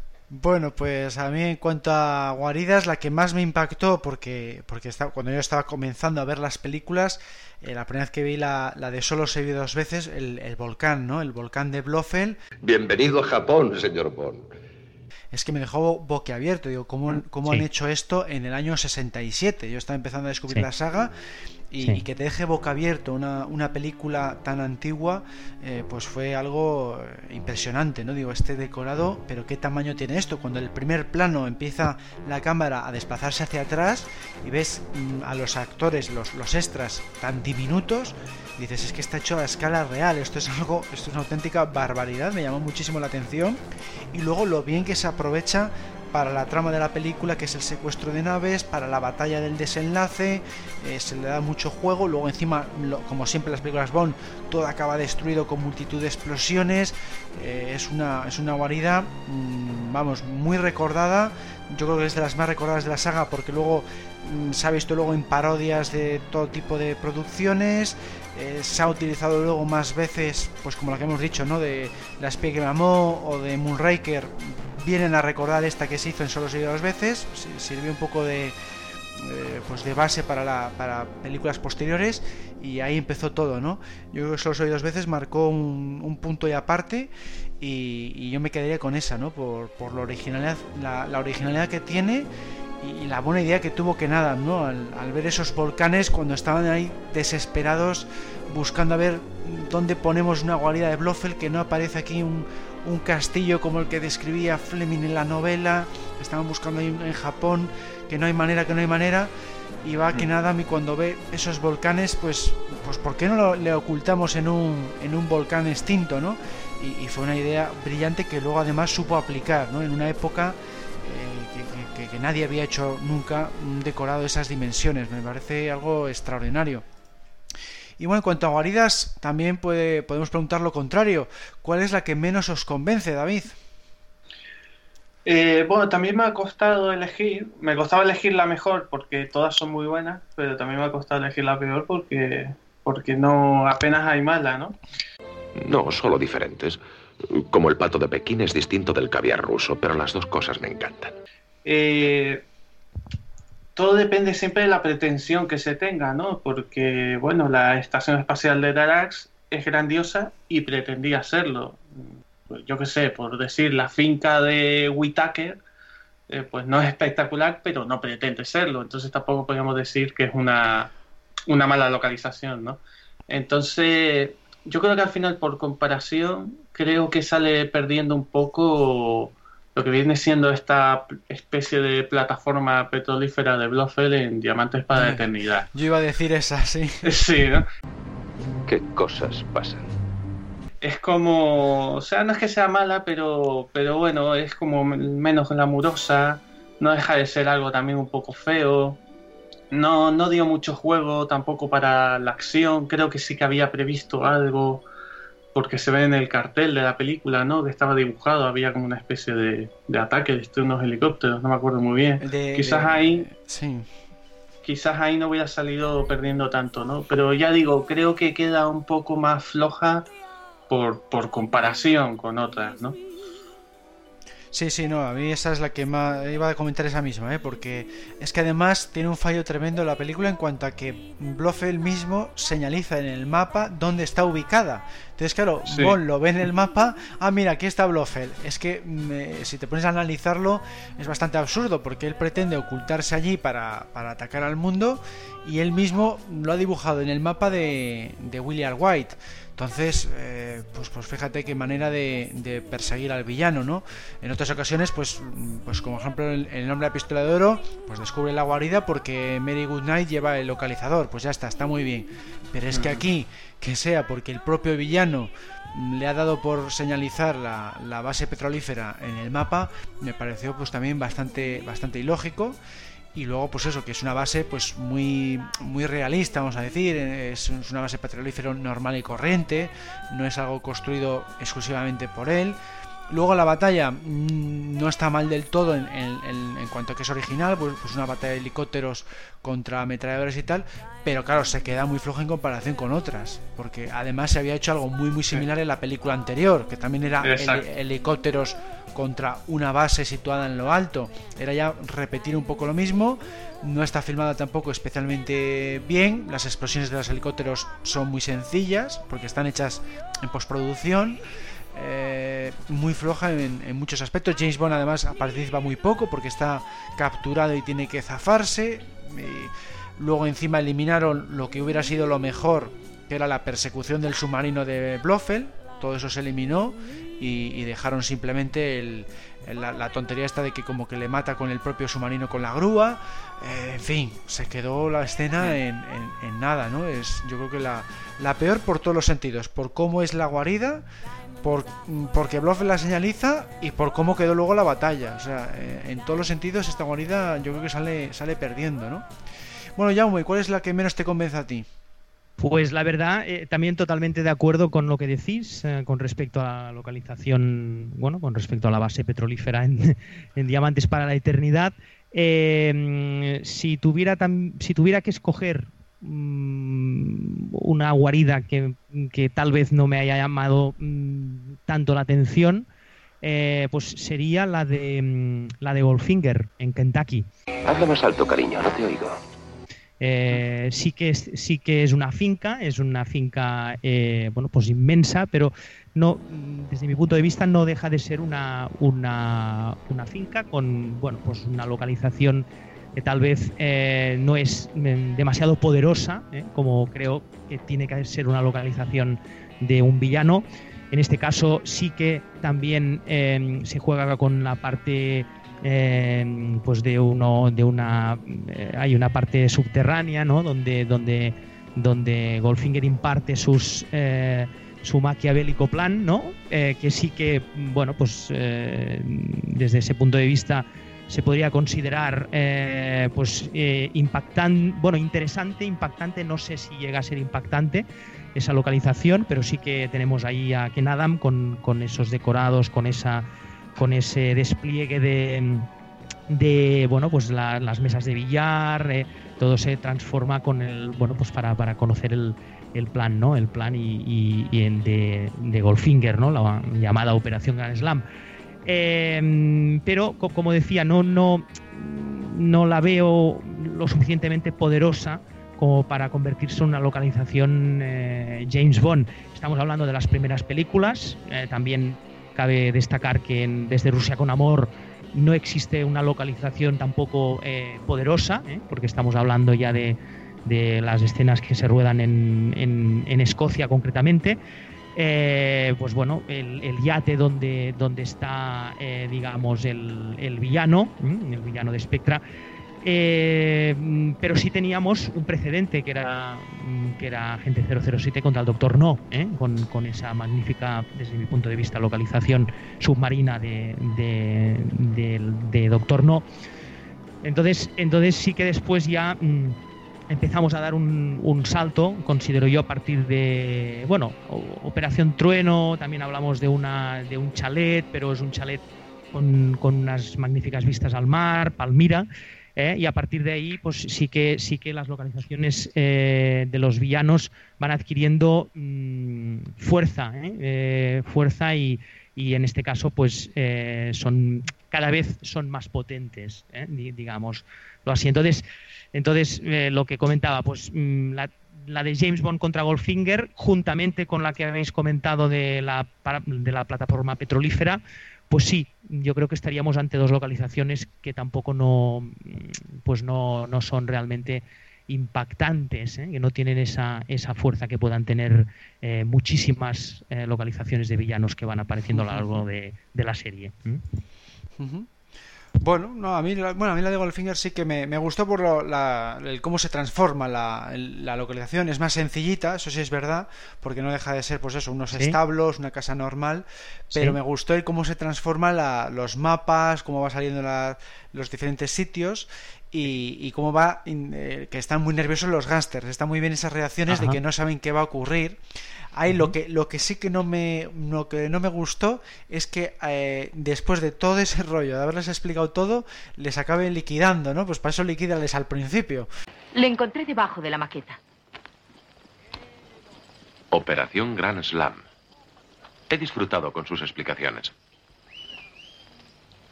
Hmm. Yo también.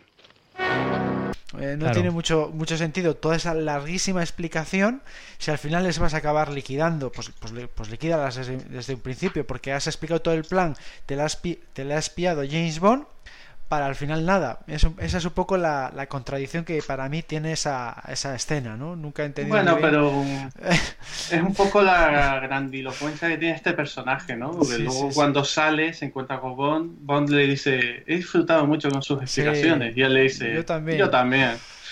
Pues ya está. Les explica todo para luego liquidarles. Digo, joder, pues para eso, pues, pues, no sé para qué, pues liquida ese es el principio.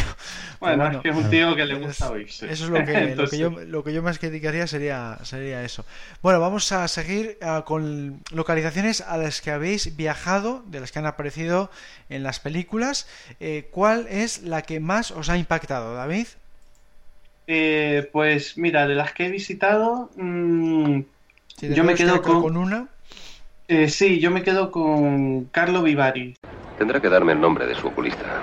Eh, fue donde estuve el, año pasado y es allí en República Checa donde se rodó eh, Casino Royal, tanto el hotel como la zona del casino, el aparcamiento donde está el Aston Martin, todo eso está allí. Estuve el año pasado allí en Praga y bueno, en la próxima revista del club lo veréis, ya ah, va a aparecer un reportaje donde lo explico todo, mi visita. Y bueno, especialmente, la verdad es que el camino desde que te bajas del autobús y vas llegando hasta el hotel que está al final del todo, el paseo es súper bonito, te vas encontrando poco a poco ya con algunas localizaciones, justo el sitio donde Bond se sube al taxi, algunas de las calles por las que va la verdad es que el paseo es súper bonito. Las, las, casas son como de, de, colores en tonos muy pasteles, todo. Eh, la verdad es que era súper bonito el sitio. Recomiendo muchísimo ir allí. Y bueno, especialmente también ya cuando llego al hotel, que es inmenso, mucho más grande de lo que me imaginaba, porque hay, hay una zona lateral del hotel que no se llega a ver en la película, que también es muy bonita. Y, y claro, ya, ya es que yo cuando me veo entrando ahí en el hotel, no sé, tenía un cosquilleo ahí en el estómago, estaba viendo esas localizaciones que tanto he visto en la película y digo, es que no puedo creer que esté aquí, me llamó mucho más la atención, yo creo, el, el interior, ¿no? Porque el exterior, no sé, el exterior es a lo mejor como, no sé cómo decirlo, como encuentras más fácil por internet imágenes de eso, igual no llama tanto la atención, pero dentro del hotel, una localización interior que sí existe de verdad, me llamó mucho la atención estar ahí delante de la recepción. Digo, ah, es que estaba aquí, tenía aquí las manos en este mostrador. No sé, fue para mí muy especial. No, no llegué a ver, por ejemplo, el justo la, la, mesa en la que está cenando al final, después de ganar la partida, porque estaba como en, en un ala aparte y en ese momento la tenían cerrada y bueno, no, no conseguí entrar. Fue lo único que me faltó. Y luego también pues me hice un poco el, el camino que, que, hace Bond también, porque el, el, edificio que usa, se usa en el casino está muy próximo al hotel, está nada, menos de a un minuto caminando prácticamente y me hice ese mismo paseíto y bueno, la verdad es que sí, espectacular. Es la, yo creo para mí la, la más especial, la, la de Carlo Vivari, se llama la, la ciudad. Sí, sí, no sé, ya, ya, lo he visto en el, en el reportaje que nos enviaste de, de esa localización, que te, que te, ha quedado fantástico además porque has incluido muchas fotografías, ya lo veréis en la, en la revista que va a salir ahora en septiembre y, y es espectacular realmente porque, porque claro, es que han utilizado muchísimo ese sitio, te, te lo identificas fácilmente con la película y, no me extraña, no me extraña que te haya impactado porque, porque además Bond pues nunca había viajado a, Praga, es una localización eh, espectacular y, que se está utilizando pues cada vez más en el, en el cine, se había utilizado también en, en Misión Imposible, en, en, bueno, en otros, igual este sitio en concreto no, pero sí otros, y está, está sensacional. Bueno, Jaume, ¿cuál, ¿cuál destacarías tú de las localizaciones a las que has ido? Bien, totalmente de acuerdo con, con lo que comenta David. Eh, desde luego, mmm, Carlo Vivari es una ciudad eh, absolutamente espectacular, ciudad balnearia como, como, como, sabemos y un lugar muy apropiado para, para, para el personaje. Eh, sí que, sí que eh, puntualizar que, que, que, que, cuando yo estuve, que fue un año después de la, de la película, se mantenían los, de, los eh, detalles en las cristaleras a la entrada del, del, Casino Royal, que realmente era, es un, bueno, había sido un spa en, en, la época dorada de, de Carlo Ibarri. Eh, entonces, entonces se mantenían en la cristalera pues la, el signo de CR, de Casino Royal. Eh, no sé si cuando estuviste tú, David, todavía se, se, se mantienen ahí la verdad es que no, no, me, no me pareció verla. Es verdad que, que un, un, cuando estuve escribiendo la revista y vi lo del libro, dije, echando un ojo al libro tuyo para escribir el reportaje, dije, no, no me llegas a fijar en esto. Ya te digo, estuve por ahí cerca y no lo vi, pero lo mismo estaba y, no me di cuenta, la verdad. Claro, pues, pues, eh, pues sí que sí que la verdad, em, eh, Carlo Vivari, pues, pues aporta ese, ese glamour, ese glamour de, de, la, de la época y sobre todo, sobre todo si, si, si leemos eh, la novela Casino Royal, aunque estamos hablando de otra de otra localización, que pertenece a otra localización que no es Montenegro ni nada por el estilo, pero, pero sí que recuerda mucho aquel, aquel o sea, tiene, tiene aquel tono, ¿no? Tiene aquel, aquella, aquella, aquella, aquella magia, ¿no? Aquella magia de localizaciones como puede ser Carlo Ibarri, también, eh, bueno, pues teníamos también un pueblecito cerca de Carlo Ibarri que se llama Locket, que también, mm, no sé si tuviste la, la, oportunidad de, ir también, también tenía su encanto. Eso es, sí, sí. Sí, es, muy, es muy pequeñito, la verdad es que eh, ah, no sé cuántos habitantes tiene, pero vamos, es, bastante pequeñito. De hecho, yo creo que entras por el coche por un lado y en 30 segundos, si sigues todo recto, ya has salido del, del pueblo.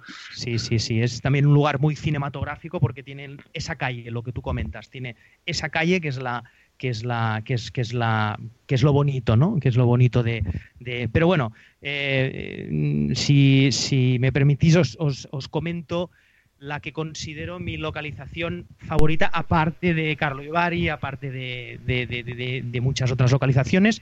Sería eh, por el impacto que me, que me causó la, la, presa, la presa Berzasca en Suiza. Bueno, no es algo que quede bien en un formulario. ¿eh? que corresponde a, a, la secuencia precréditos en GoldenEye, donde James Bond ¿eh? se, se, bueno, pues que cae, cae al vacío, ¿no? Para, para, para penetrar en esa base, ¿eh? supuestamente en Arcángel, en Rusia. esa localización, esa localización me impactó por dos motivos. Una, por, por, por el hecho de, de, verla en directo y ver pues esa lo que yo considero que tiene que tener una localización, ¿no? Pues esa majestuosidad, esa, eh, ese empaque en, la, en pantalla, eh, es el, el, ver que eh, había una empresa de turismo activo que se dedicaba, que se dedica de mm. hecho a simular el, el salto al vacío, ¿no? Estamos hablando de casi unos 200 metros de caída, libre. Pues bien, eh, es, lo, que, lo, que me impactó, ¿no? De ver, caramba, estoy dentro de la película porque estoy viendo la, acción que, que Bon ejecuta en, en, esos momentos, ¿no? Con lo cual, por estos dos motivos me, me, me, llama poderosamente la, atención esta localización en concreto, ¿no? Pero no, no, no hiciste el salto, ¿no? ¿Perdón?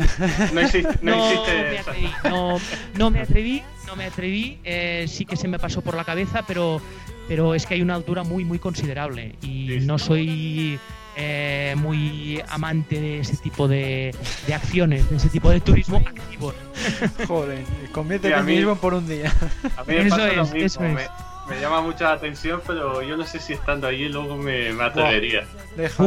pero, me encantaría, sin duda. Mucho por, supuesto, por supuesto, grabarme con, con una cámara. Porque, bueno, si los, para los que no lo sepan, si se meten en YouTube encontrarán un montón de gente que se graba con la GoPro y es impresionante poner los pelos de punta. Claro, claro. Ya, asusta viendo eso con GoPro, imagínate de verdad. bueno, pues, además, además eh, discúlpame, Alberto. Sí, sí. Además, em, es que la presa, em, yo, digamos, mm, le doy mucho valor a que, a que la localización esté, esté intacta, esté prácticamente igual. Sí que estamos hablando de, del año 94-95, que es donde, que es cuando ellos graban allí, pero, pero el color, el tono ese gris que nos quiere dar la película al principio, ¿eh? con, con, bon, infiltrándose en, en, esa base de supuestamente en Rusia, pues, pues, pues está, está ahí, ¿no? Sobre todo cuando el día está, está, está nublado, ¿eh? que, que, aún eh, adquiere ese color más de la Rusia, mm, ¿no? De la Rusia gris, ¿no? Pues esa presa, eh, la verdad es, es la tarea encomiable de los localizadores es, es magnífica porque encuentran el lugar el lugar idóneo que quieren o que, o que en el guion les, les, dan a ellos no para que para que localicen para que encuentren esos lugares pero pero la verdad es que sin ir a Rusia tienes un colorido eh, precioso y que, que, que, lo tienes en Suiza en un lugar que puedes grabar eh, tranquilamente, que, parece que esté apartado de, todo el mundo y está, bueno, y al lado pasa justamente una, una, carretera que, lleva a unas a, una, a un paisaje muy pues muy bonito de, pozas de agua, etcétera, etcétera, ¿no? Pues muy bien, bueno, pues es una localización realmente impactante y, encima de eso con la peculiaridad de que, de que puedes hacer la misma escena que ves en la película encima. eso es, lo curioso, ¿no?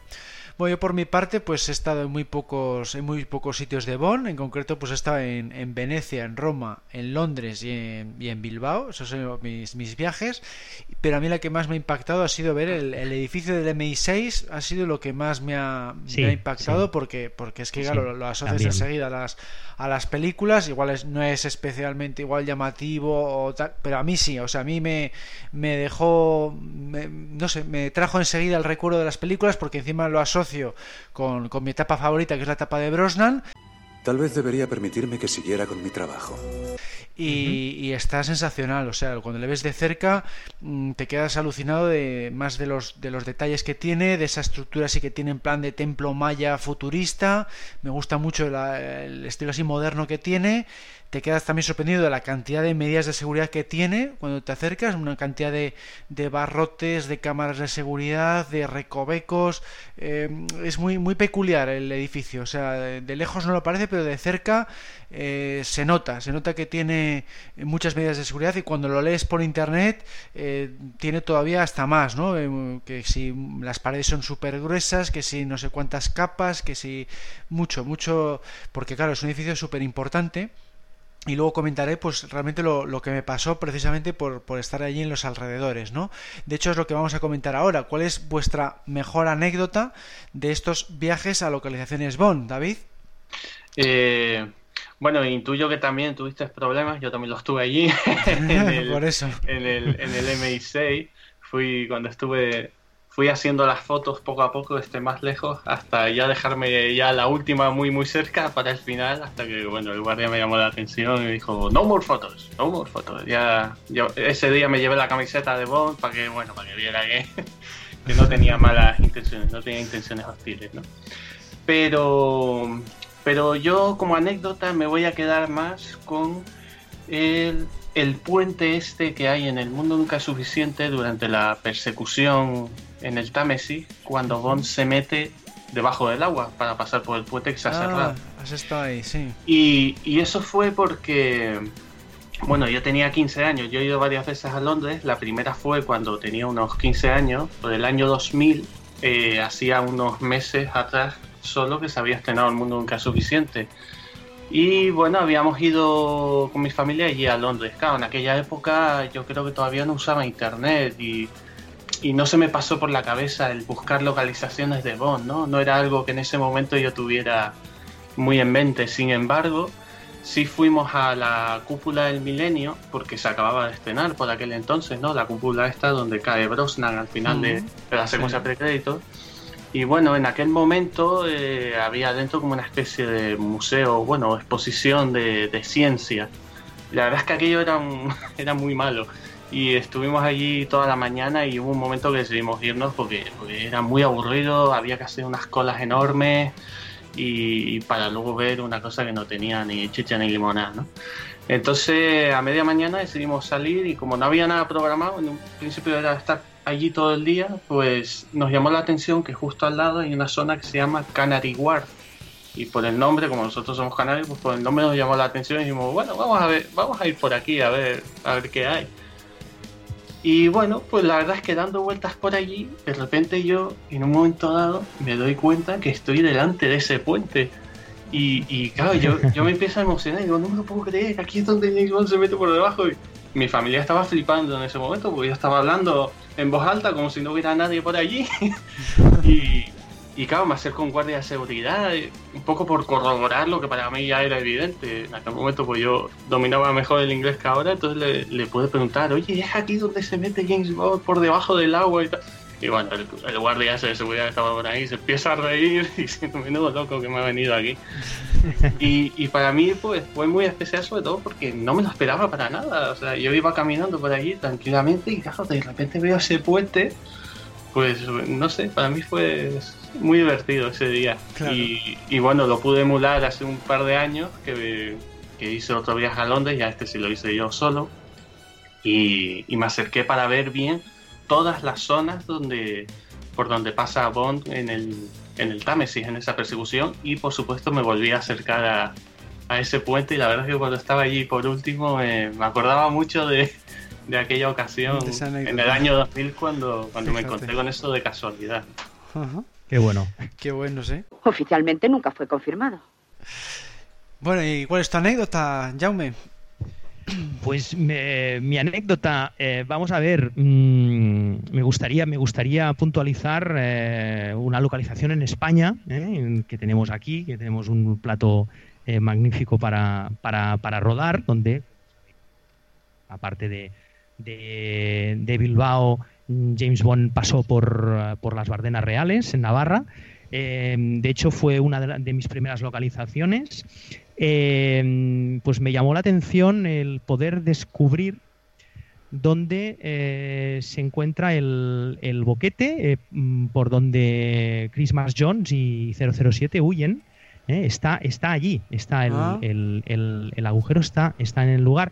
Me costó muchísimo encontrarlo, pero a base de, bueno, pues con, ayuda también de, los fotogramas, viendo un poco las diferentes, los diferentes picos que hay por allí, que si no, si no conocéis el, escenario es, es, espectacular, es espectacular porque eh, yo es uno de los de, mis eh, lugares predilectos donde suelo ir a, pues eh, me llevo mi bicicleta, me voy para allí, hago un recorrido magnífico porque existen varios recorridos mm, para hacer en bicicleta también. Eh, pues la zona, la zona eh, a, base de, bueno, pues de, estar allí, acabé descubriendo el, agujero. El agujero el agujero es un agujero que tendrá aproximadamente pues, pues un, metro, metro, metro y medio de profundidad. Em, bueno, pues está, está igual, donde ellos eh, pusieron el, bueno, el añadido de la, de la parte superior por donde, por donde huyen de, la, de lo que es la, eh, la mina, en, eh, supuestamente en la zona de Kazajistán. pues bien, me llamó también mucho la atención el poder, aparte de encontrar el, agujero, eh, que al lado del agujero, eh, de este agujero, ahí mm, todavía, todavía están los cables, los cables que sirvieron para detonar la, explosión, eh, si recordamos la, secuencia, ah, explosiona pues lo que es la, parte esta superior, que es cuando ellos, que es cuando ambos salen, pues bien, pues los cables están allí, están, están enterrados bajo tierra. Están enterrados bajo tierra y, claro, yo deduzco que tiene que ser eh, los cables que hayan servido para, para, para, detonar esta explosión, porque no tiene ningún eh, sentido que hayan los cables puestos en medio de en medio de este boquete, ¿no? Y más en el boquete, pues que está, ya os digo, debe tener un metro, metro y medio aproximadamente, eh, que es muy, claro, es, es, muy, es muy difícil de, de, encontrar porque está en una parte superior de la montaña está en una parte superior. Me imagino que ellos ya escogieron ese, ese punto para, tener una vista de, la zona de la zona donde se hallaba pues, todo lo que era el campamento el campamento militar de, en este caso pues eh, eh, bueno pues eh, la zona donde donde James Bond conocía a la doctora Christmas Jones. Entonces me imagino que escogieron ese, ese, ese punto en concreto. Entonces cuando tú está, cuando tú mm, paseas por abajo es, es complicado, es complicado encontrar encontrarlo y ya, ya, os digo, me costó, me costó mucho, pero luego pues me llamó esto mucho la atención, el, el poder incluso ver estos cables que, pues, que, que, que, yo pondría la mano, lo que eh, solemos decir, ¿no? La mano en el fuego, que, que se trata de, de, esos cables que sirvieron para detonar eh, para, para, para, ejecutar esa, esa escena, ¿no? Con, con una cantidad de, explosiones que, que, hubieron en la zona y que de hecho fue una localización complicada de, encontrar porque no se permitía hacer un tipo de explosiones así. Entonces allí pues se lo permitieron porque, no sé si sabréis, eh, Bardenas Reales es un parque natural, pero dentro, dentro eh, hay un, un, una zona militar. hay una zona militar donde, donde, donde hay cazas que hacen eh, acciones, hacen entrenamientos y disparan unas bombas en una determinada zona completamente, pues lógicamente. Ah, entonces por eso eh, pudieron hacerlas, claro. Sí, yo me imagino que por eso eh, pudieron, pudieron hacer la cantidad de explosiones. si, si veis un documental que aparece en, en la misma película, en las características, características especiales del mundo nunca suficiente, se comenta que, que es una de las de en esos momentos fue, fue, la, fue la escena tal vez con, con más, con más eh, explosiones de, de, de, toda. O sea, fue, fue algo, fue algo eh, impactante, ¿no? Pues la manera de, explosionar. Eh, pero claro, es que la zona en sí ya, ya, presta, ya presta a ello, ¿no? Pero bueno, el lugar está, el lugar es, el lugar sigue intacto y, y, y, destacar esto, ¿no? Pues que el, que el agujero mm, sigue todavía ahí. ¿eh? Seguramente pues curioso, sí. Claro. Sí, sí, no, se quedará ahí para la eternidad. Eso es, eso es. Pues por mi parte iba a comentar eso de, bueno, del, del MI6 es una anécdota que le ha pasado a todo el mundo, que, me fui acercando poco a poco desde el puente, sacándole fotos, en mi caso también lo filmé en vídeo, porque quería hacer esos reportajes que hago yo de Archivo 007, estuvo allí. No tenías autoridad. Ninguna para mezclar fotos y vídeos eh, en el mismo, el mismo documental.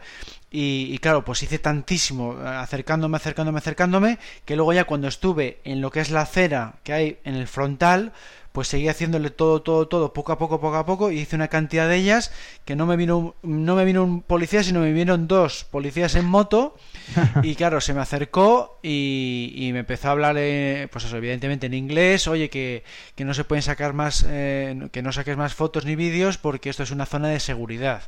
Y yo enseguida le dije, no, que es que soy fan de James Bond y, nada más, ¿no? Entonces se, tranquilizó y funcionó. Y, funcionó, no pasó nada. Igual, ya, yo ya había guardado las cámaras porque ya en cuanto les vi las, las dos motos dando la vuelta a la esquina, digo, estos vienen a por mí, porque además era un lugar, era un día entre semana, no sé si era un miércoles o un jueves, y, allí no había casi nadie. Día entre semana en esa acera, encima era las 9 o 10 de la mañana, era prontísimo. Lo único que había era un par de transeúntes paseando y un par de ciclistas. Y digo, estos seguro que vienen a por mí. Y efectivamente se acercaron los dos y me dijeron eso, que era una zona de seguridad y que no se podían hacer ni fotos ni vídeos. Y yo es que había filmado toda la, toda la fachada frontal, casi podía haber hecho un vídeo en 3D, porque vamos, lo había filmado todo el recorrido con fotos y vídeos para hacer ese reportaje que le podéis encontrar en el, en el canal de YouTube de Archivo 037 estuvo allí.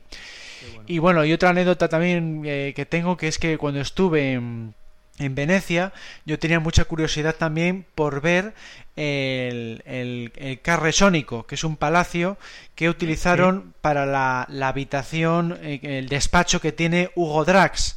Aparece usted como la aburrida monotonía de una estación del año. En, en Venecia eh, que en realidad antes era el laboratorio donde fabrican el veneno, el gas tóxico, ¿no? Entonces eh, yo quería ver esa localización porque sé que estaba, sabía que estaba allí y, bueno pues pagué la entrada de ese museo, era un museo de arte y de diferentes digamos restos históricos del siglo XIX eh, y de habitaciones del siglo XIX y digo bueno pues o del siglo XVIII y quería entrar solamente por ver esa habitación donde se había rodado la parte en la que M y Sir Frederick Gray entran con Bond con máscaras a, interrogar a... O sea, intentando ver el, laboratorio y luego de repente pues se encuentran con, con, Hugo Drax en un despacho lujoso, ¿no?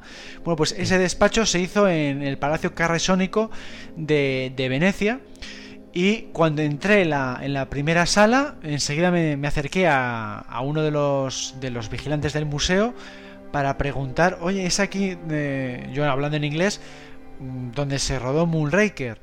Y, la, a la primera guía que pregunté no lo sabía, llamó al, al supervisor que tenían allí, para, que tenía más conocimientos, digamos, volví a repetir la pregunta y no, no me supo decir, empezó, le tuve que repetir la pregunta varias veces y demás. al final sí se acordó de qué, de qué película estaba yo hablando, porque allí en Italia se llama, eh, creo que era 007 Misión Espacial, porque con Moonraker no se daba cuenta cuál era. No se acordaba para nada de que en esa sala se había rodado Moonraker. A mí me llamó mucho la atención. Decía que allí solo se había rodado una película italiana de no sé qué año y me dio mucha rabia que se acordara de la película italiana pero no de la película de James Bond. Y digo, esto no puede ser, pero si es que es una película de James Bond internacional de, de gran éxito del año 79, yo se lo expliqué así y tal y no, no me supo decir qué sala era porque yo pues quería saberlo para ir de antemano a esa sala, ¿no? Total, que me recorrí todo el museo entero y, no, no llegué a, detectarla y porque no había visto yo, antes de ir allí, mm, no había visto yo imágenes pues para tenerlo un poco más claro, ¿no? Fue una cosa que se me ocurrió sobre la marcha. Y cuando llegué a casa ya busqué por Google Imágenes, resulta que era la primera sala en la que había estado hablando con el guía.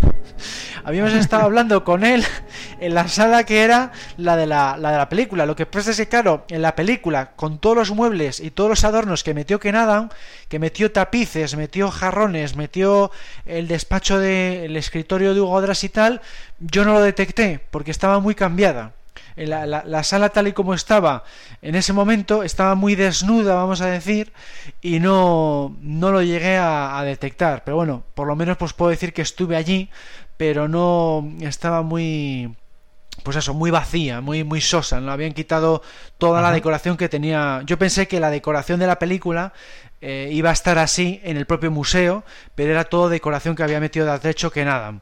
Entonces es un poco la, anécdota, ¿no? Que el guía no me supo decir, no, estás ya en la sala, ¿no? Eh, estamos hablando en ella.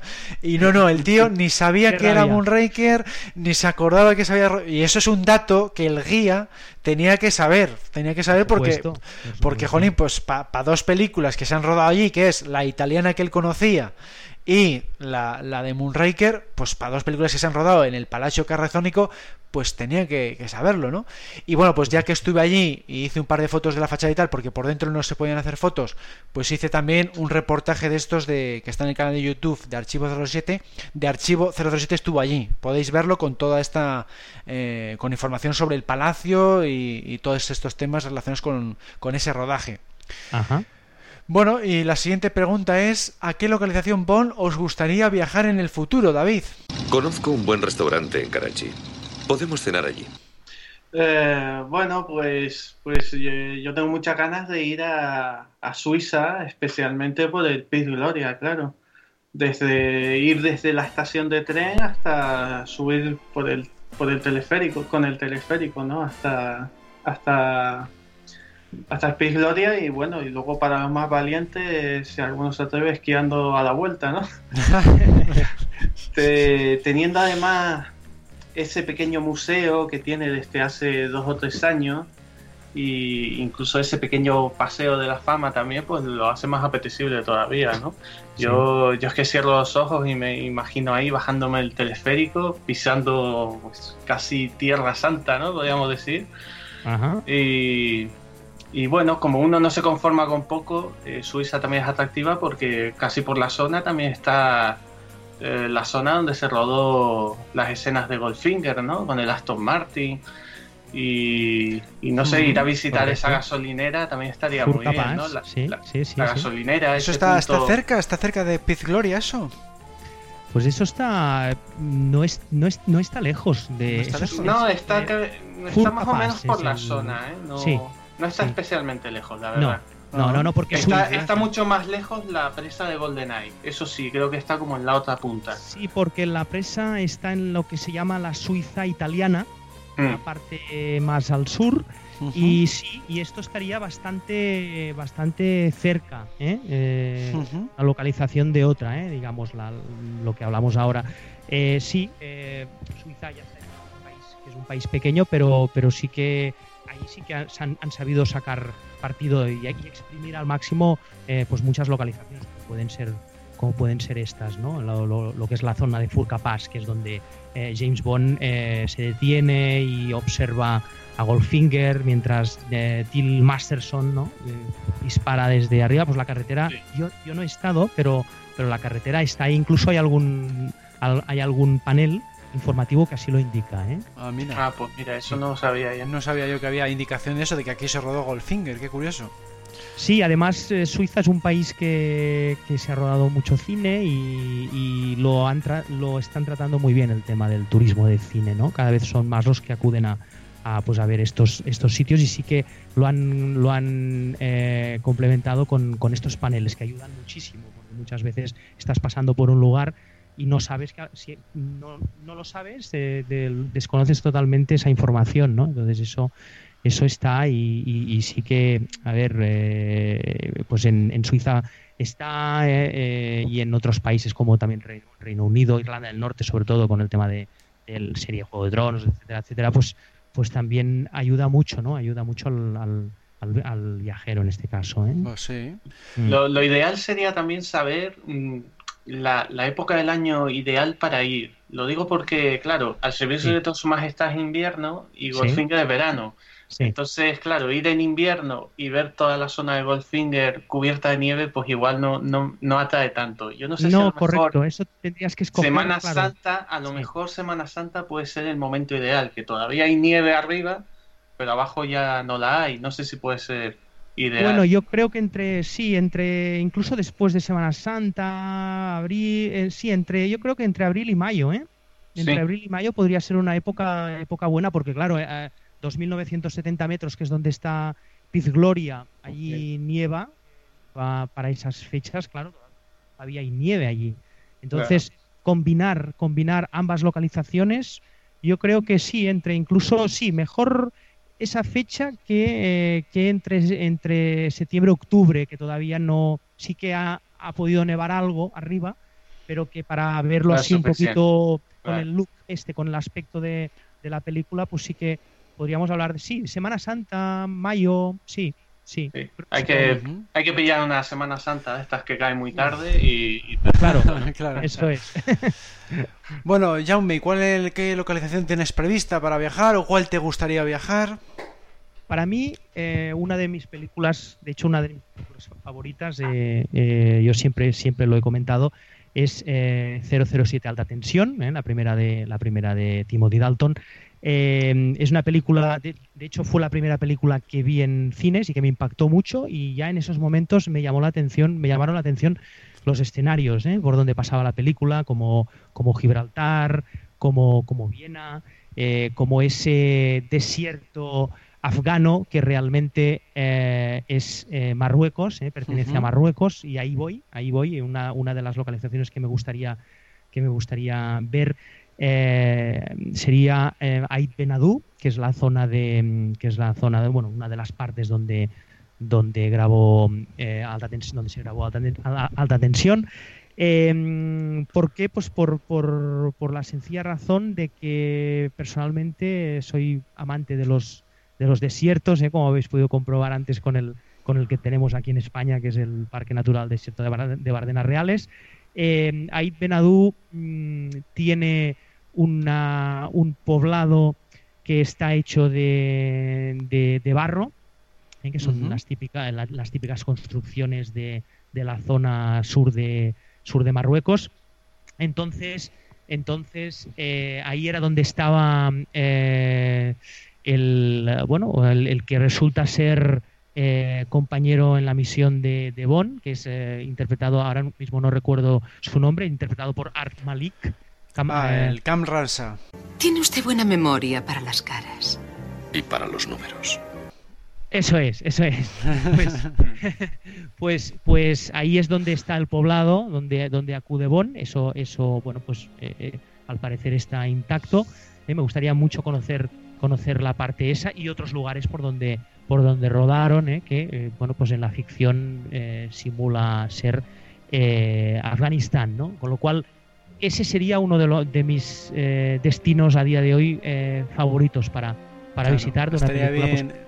y estaría bien ver el cartel ese que pone de lugares de rodaje y que luego no hay nada detrás, ¿no? claro, eso es. Luego, eso es, eso es. Y luego, ¿Lo tienes eh, localizado visitar... eso?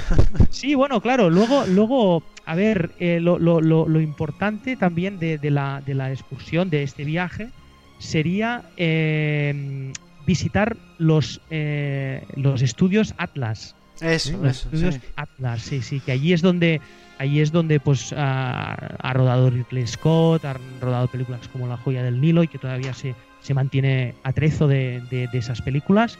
Pues eh, aprovechar la, la visita a ese desierto para, para ver esos eh, estudios cinematográficos, uno de los pocos estudios que, que, que se pueden visitar. ¿eh? Ya sabemos que los estudios, pues. Claro, como pues, no hay bueno, nada, Eso como está vacío, no hay muros ni nada, puedes entrar. No, pero, pero la verdad es que también lo, lo- están, lo están aprovechando bien, lo están aprovechando bien desde allí. Pues sí, esa sería mi, mi localización así favorita eh, que me gustaría, a corto Claro. plazo me gustaría Pues poder. estaría muy bien, pues- sí.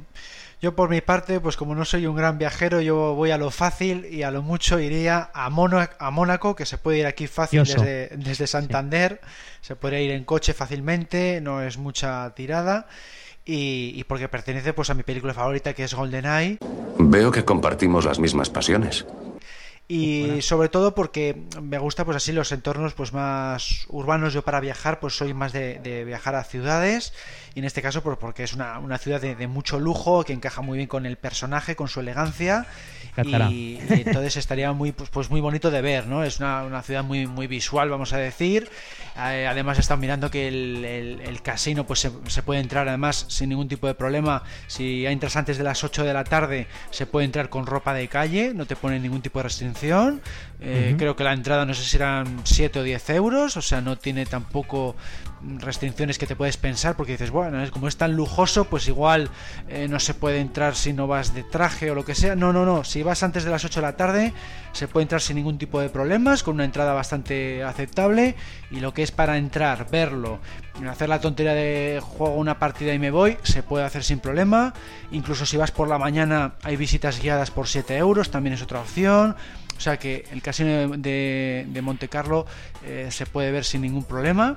Que no es el de la, de la película, el de la película es un, se- es un decorado, pero bueno, eh, se puede ver, te puedes ver el auténtico, que va a ser muy similar, evidentemente, porque se, el que se hizo decorado, pues mm, se tiene que hacer a imagen de semejanza del auténtico. Y, y bueno, pues yo creo que es una localización, pues eso, muy, muy bondiana por, por, por todo el lujo que, que desprende. Sin duda. Y, y a mí, pues me parecía, me parece eso, eh, para, para mí, apropiada por eso, por cercanía, por facilidad. Lo único eso, que puede resultar igual un tanto cara en cuanto a alojamiento. Habría que mirarlo, no lo he estudiado ni mucho menos, pero puede ser un poco. Habrá de todo, supongo. Como cualquier ciudad, debería haber de todo. Y a ver, en caso de ir, pues tendría esa ilusión, ¿no? Ir, ir a, a Mónaco. Si me permites, Alberto, eh, Sí. respecto a, con respecto a Mónaco, que es un, es un lugar también que, eh, bueno, pues que he tenido la, la fortuna de, de visitar varias veces, sobre todo, sobre todo porque, porque bueno, estamos ante, como tú bien, muy bien has dicho, eh, un escenario bondiano que, que, que- que casa a la perfección con el, con el personaje, con toda su, con todo su glamour, historia, etcétera. Eh, eh, bueno, eh, eh, sí que es cierto que no, que no estuvieron rodando en los interiores de, la, de las salas, pero sí que sí que cogieron y tomaron la idea de la, del salón privé. Pues tienes dos entradas, uno que es lo- lo- los salones europeos, que será unos 7-10 euros, lo que tú comentabas, y es, después sí. está el salón privé, que pagas un plus, ¿vale? Pagas un plus, que a lo mejor pues son también 7 o 10 euros más. Sí, porque ahí son las puestas más elevadas, ¿no? He leído. Eso es, pues ahí, ahí eh, eh, hay un salón concretamente que está, eh, que, que es el salón eh, ah, en el que se inspiraron los, los, eh, Ah. el director de arte, que es clavado, que es que dirías que es el, prácticamente es el mismo y, y está en el privé, está en la, está en la zona privé. Ujú. Si, si te interesa y tal, pues bueno, puedo, puedo, puedo ayudarte, puedo sacarte mucha información, sobre todo de a nivel de Mónaco, porque, porque sí que es un destino que conozco muy bien y Ah, que bien. las localizaciones siguen, siguen intactas, como puede ser el momento en el que Bond espía a Chenia cuando está a punto de subir en el, en el yate. El, el anfiteatro este. Sí, el Teatro de Fort Antoine está, está, está igual. Después, eh, Ah. bueno, el- el- el- la vista del puerto desde donde está el, el palacio del el palacio de, mm, del bueno pues en este caso del, del príncipe de Mónaco eh, hay una vista que es la misma que aparece en la película cuando se ve la, barca de Bond que va hacia el yate, que se dirige hacia, hacia el yate.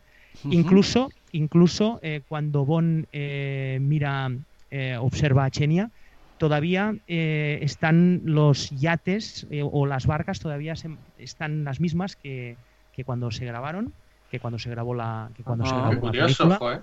Sí, sí, sí, hay, hay, hay ciertas cosas que, que, bueno, si, si, tienes la oportunidad de, de, ir y tal, pues puedo, puedo, puedo informarte mucho. Porque sí, en caso de que me anime a ir, pues te preguntaría, porque me, imaginaba que habría sido, porque a ti te pilla también muy, muy cerca, ¿no? Entonces me imaginaba que, habrías, habrías acudido. Además, aparte tienes, tienes, sí que es verdad que, que pernoctar allí es, es, es carísimo, pues eh, tienes eh, muchas opciones, muchas opciones, donde también se se han rodado, si se rodó en este caso la no oficial, ¿no? Nunca digas nunca jamás. También, nunca digas nunca jamás, también. Claro, también tienes eh, pueblos como Villafranche-sur-Mer, eh, alrededor de Niza, pues que puedes hacer una, una ruta muy interesante y, ver y ver localizaciones, pues de, de, también aprovechar, pues eso, ¿no? Las localizaciones de GoldenEye unirlas con las de Nunca Digas Nunca Jamás. ¿eh? Eso es, sí, sí, sí, en Niza se rodó Nunca Digas Nunca Jamás y creo que también el teaser de Diamantes para Eternidad, creo que también se rodó allí. Sí, en, un hotel, que es el hotel eh, que está en una zona de, creo que recordar Roquebrune, pero sí, sí, sí, sí, todavía se, se, ve la parte esta de las rocas, de, si, si, si te fijas en el teaser, se ven las hmm. rocas de la, de la donde está la piscina esto está esto está eso está eh, o sea lo han, lo han reformado pero las rocas las rocas que se ven detrás de, de, de Bonn eso sigue ahí porque está el, hotel está puesto en una en una roca esto está muy cerca también de, de, Niza ¿eh? con lo cual bueno pues tienes ahí muy buen apunte, ¿no? Tienes ahí esas tres películas para, para, recorrer. lo, que, lo que me sonaba de Niza era, era, era eso, sí. Eso es. Bueno, pues vamos a continuar con la, siguiente pregunta, que sería ya la, última. Y bueno, pues aquí ya sin hacer referencia a spoilers y sin tenerlo en cuenta a todo lo que se ha comentado, o sea, aquí solamente atendiendo a vuestros gustos personales, ¿a qué país o localización os gustaría que Bond viajase en Bond 25, David? Esa es una pregunta que un caballero no puede contestar. Eh, bueno, eh, bueno, sea Bond 25 o sea cualquiera otra en el futuro, ¿no? Eh, yo por no repetirme, porque ya de alguna manera comenté un poco de esto en el anterior podcast. Lo repite todo. por no repetirme más que una ciudad, un país, diré sobre la guarida del villano, ¿no? El otro día me acordé de, de Rusia con amor. hay, un, hay un momento en el que llega. Eh, no me sale el nombre. La del zapato. Hay un momento que llega a conocer a Red Grant. Y la, cuando se baja del helicóptero la reciben diciendo: Bienvenida a la isla de Spectra. Ah, sí. Y, luego me quedé pensando en eso. Claro, tú realmente ahí no ves una, una isla porque apenas se ve. Pero empecé a darle vueltas a esto y bueno, es verdad que ya vimos una isla en, la de Scaramanga, ¿no? En el nombre de la pistola de oro. Pero casi que sería interesante una isla que, nadie sepa dónde está, ¿no? Como fuera de la vista de cualquier satélite que tenga esa capacidad de pasar desapercibida de alguna manera. Eh, no sé, que pueda estar en medio del Atlántico, por decir un océano y puede ser una especie de fortaleza donde, donde el villano está allí muy custodiado. Hablo de algo muy grande, ¿no? No como la isla de Escaramanga, que al final es muy pequeñita. Y, bueno, no sé, podría dar mucho juego a ver eh, de alguna manera Bond infiltrándose desde debajo del agua sin que le detecten. Podríamos ver luego mm, batallas submarinas, incluso del estilo de Operación Trueno. Eh, y luego pues diversión a lo grande viendo como Bond destruye una, una isla entera, ¿no? Para que, para que villano no, no consiga sus propósitos. Tiene quizás un, punto fantasioso por lo de ser, por, por esta intentar tener esta peculiaridad de que sea difícil de detectar y demás. Pero creo que podría ser muy espectacular incluso al estilo del, volcán de Solo se vive dos veces, ¿no? Y, ya que antes decíais, creo que era lo de Abu Dhabi, ¿no? Restaurante submarino. Pues bueno, hmm. dentro de esa isla a lo mejor puede tener una zona submarina Sí. Y, y, bueno, se puede ver el mar por debajo, podría, podría ser interesante también. Pues no es a lo mala mejor, idea, ¿no? A lo mejor la idea podría ser incluso hundirla, ¿no? Ya si ya si tiene extensión la isla por debajo, incluso hundirla por, por completo podría ser. Pues no está mal la localización, ¿no? No, La verdad es que son, son buenas ideas las que has tenido ahí. A mí me recuerda un poco a, la, a la isla de, de Silva, que se aprovechó igual poco. Ah, bueno, sí, también. pero, pero, pero, pero si fuera una isla artificial ya sería algo novedoso, pues porque tenga eso, lo que dices tú, algún tipo de mecanismo debajo para sujetarlo, que, que lo tengan que explotar eh, el asalto de Bon y que lo hunda, eh, pues podría dar mucho juego, la verdad es que sí. Lo que pasa es que, claro, Pues igual sí. para la etapa de Craig igual es muy fantástico, eh, claro, depende cómo se vea, pero a mí me encantaría, porque es, es justo lo que yo busco en una película de Bond, algo, algo de ese corte, ¿no? Algo que no se vea en otras películas de, de espías. Bueno, Jaume, ¿cuál sería para ti una buena localización para Bond 25? Eh, creo que hay alteraciones en la línea, señora. Pues eh, teniendo en cuenta que, que James Bond eh, todavía desconoce eh, el continente de Oceanía, Vaya, Banti. pues, pues ¿por qué no mm, Australia o Nueva Zelanda podría ser Hmm, el yo iba a decir eso, sí, mira, yo iba a decir por ahí. el, el siguiente destino, ¿no? Porque, bueno, eh, tarde o temprano sabemos que sabemos que, que Bon acudirá. ¿eh? Y yo personalmente creo que, que acabará eh, acudiendo porque cada vez pues eh, también hay más facilidades para grabar allí. eh, sí que es un destino que está lejos, pero, pero bueno, pero, pero el presupuesto de, de Bon ya sabemos que, pues bueno, siempre en el caso de que, de que se viaja con facilidad a cualquier destino, pues tarde o temprano mm, Bon eh, yo creo que pondrá, pondrá sus zapatos allí, ¿no?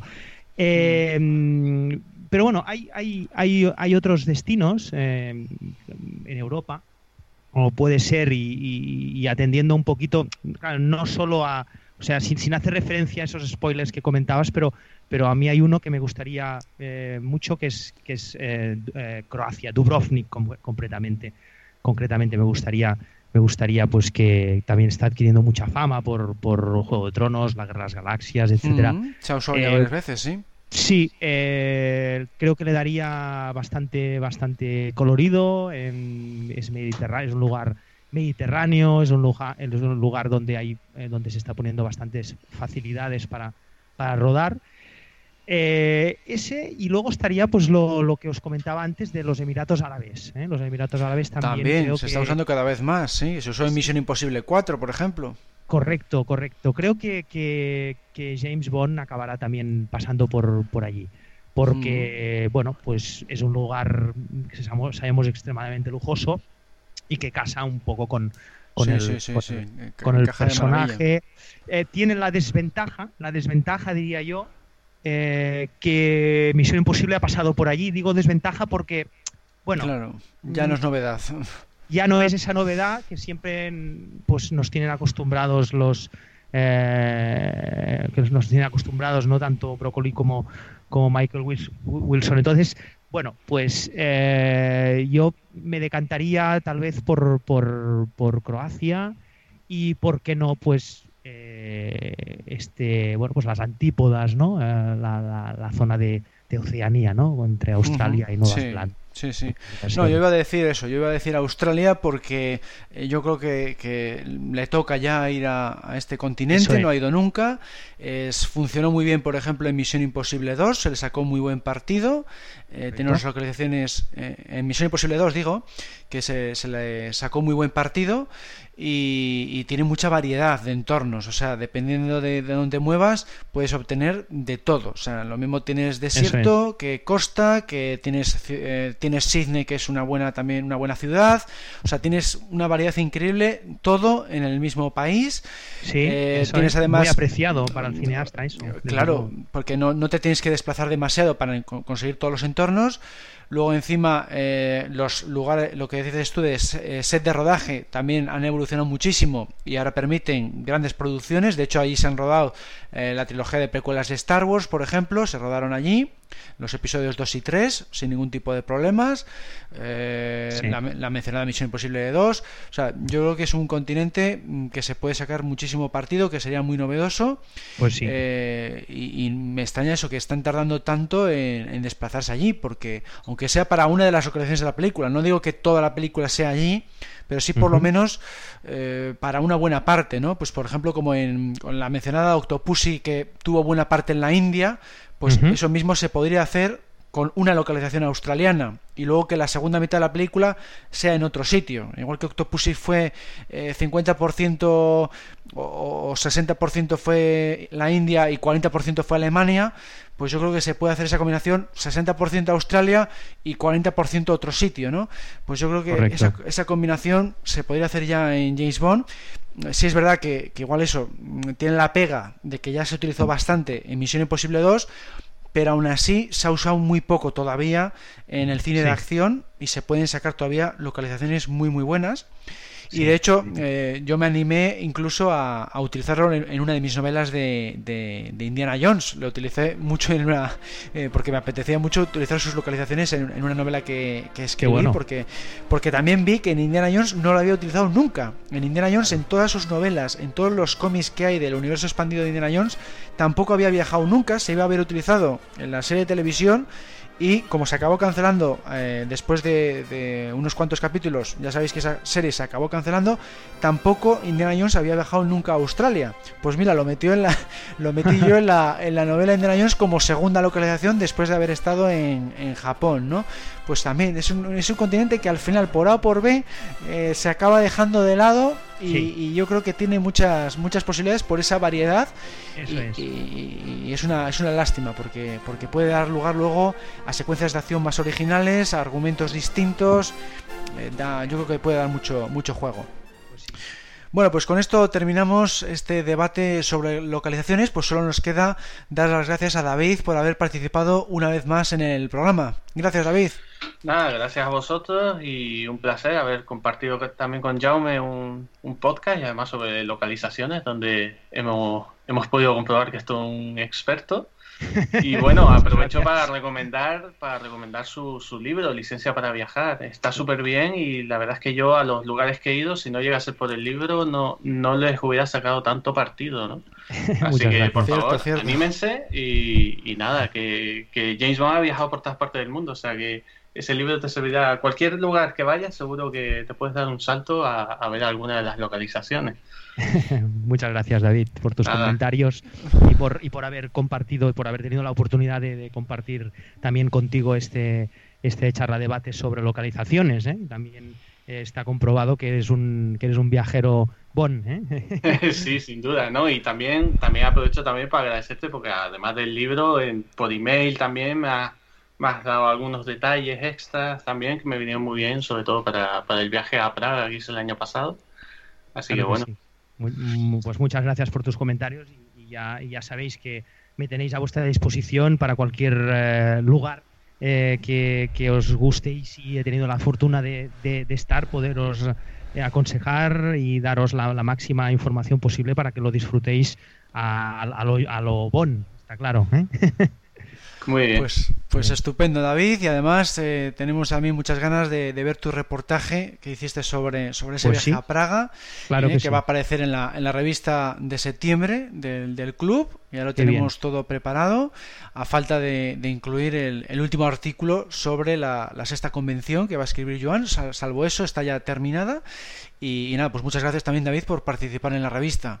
Nada, sin duda, para mí ha sido un placer. La verdad es que siempre he querido participar y no se me ocurrían reportajes que hacer. Y bueno, cuando fui a hacer el viaje a Praga, dije, bueno, aquí, aquí voy a tener material suficiente para, para sí, hacerlo. Sí, sí, no, la verdad es que muy bien, ha quedado muy bien.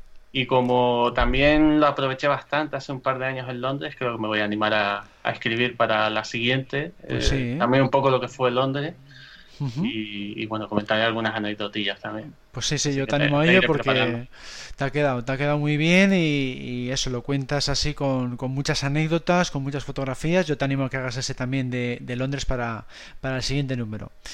Con muchas pues ganas de leerlo también. bien, ya, ya me dirás Claro que sí, un placer. Bueno, pues un placer David y ahora seguimos con el programa. En el año 1981 nació la leyenda. A lo largo de los años el Fedora y el Látigo se hicieron iconos del cine de aventuras y en el 2015 fue nombrado mejor personaje de cine de la historia. Por supuesto, su nombre es Indiana Jones, y todo lo relacionado con el personaje lo puedes seguir en IndieFan Podcast a través de www.indianajones.es o facebook.com barra Podcast y por nuestro canal de iVoox. Fortuna y gloria IndieFans. Y con esto hemos llegado al final de este programa número 123. ¿Qué tal lo has visto, Jaume? Pues toda una experiencia, una experiencia positiva. Nunca había tenido la oportunidad, la suerte de, mm, de, compartir este podcast con, con, Archivo 007 y me ha parecido una, una gran experiencia porque eh, se han tocado diversos temas, eh, diversos temas que hemos podido debatir, especialmente pues, pues el tema el tema que, mm, con el que yo pues estoy muy involucrado, que es el tema de las localizaciones. Eh, y entonces, bueno, pues aparte de, aparte de esto, me ha sorprendido noticias como, como el hecho de que se vayan a mm, fabricar eh, una bueno pues una, un tiraje de, Aston Martin sí, sorprendente eh, sí. sobre todo a ver a ver cómo acaba el, el tema de, las licencias y bueno de, las licencias de, lo que es el tema de, los gadgets no sobre todo ¿eh? Y, después también comentar un poquitín esta última noticia, ¿no? La noticia de, esta cesión de, del director Danny Boyle, que sí, que, yo creo pues que ahora tienen un tiempo para, decidir y para ver quién está libre allí. yo creo pues que, el guion y seguramente las localizaciones ya, ya, ya está más o menos o ya lo tienen más o menos escogido. Y, bueno, y esperar un poco que que vayan transcurriendo, que seguramente en, en los próximos, o en, digamos en el último tercio de año ya, ya tendremos eh, más noticias al respecto, ¿no? Porque, bueno, pues el rodaje, si, si no hay cambios al respecto, será en diciembre, ¿no? A partir de, primeros de diciembre. Estaba establecido para diciembre, sí.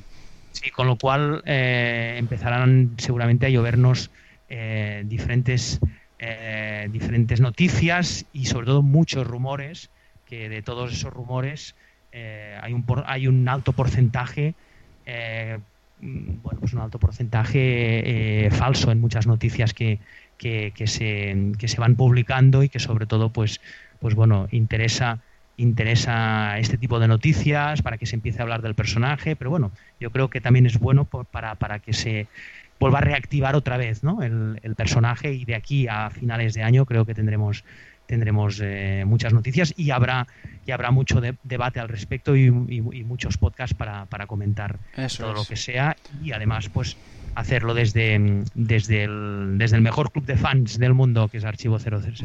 Pues muchas gracias. Pues nada, gracias Jaume por animarte a participar en este podcast. Has tenido un, debut espectacular, nos, ha gustado mucho. Un placer, muchas gracias. Y bueno, pues a los demás, a los oyentes, recordaros dónde estamos. Estamos en la web archivo037.com, el foro está en archivo037.com barra foros, y luego estamos en las redes sociales Facebook, Twitter, LinkedIn, Instagram, YouTube y Google Plus. Y luego, si queréis eh, participar en este podcast, lo podéis decir a través de la, email podcast arroba archivo037.com y bueno, simplemente hace falta instalar el programa gratuito Skype en vuestro ordenador o en vuestro teléfono móvil. Un saludo a todos y hasta la próxima. Un saludo, muchas gracias.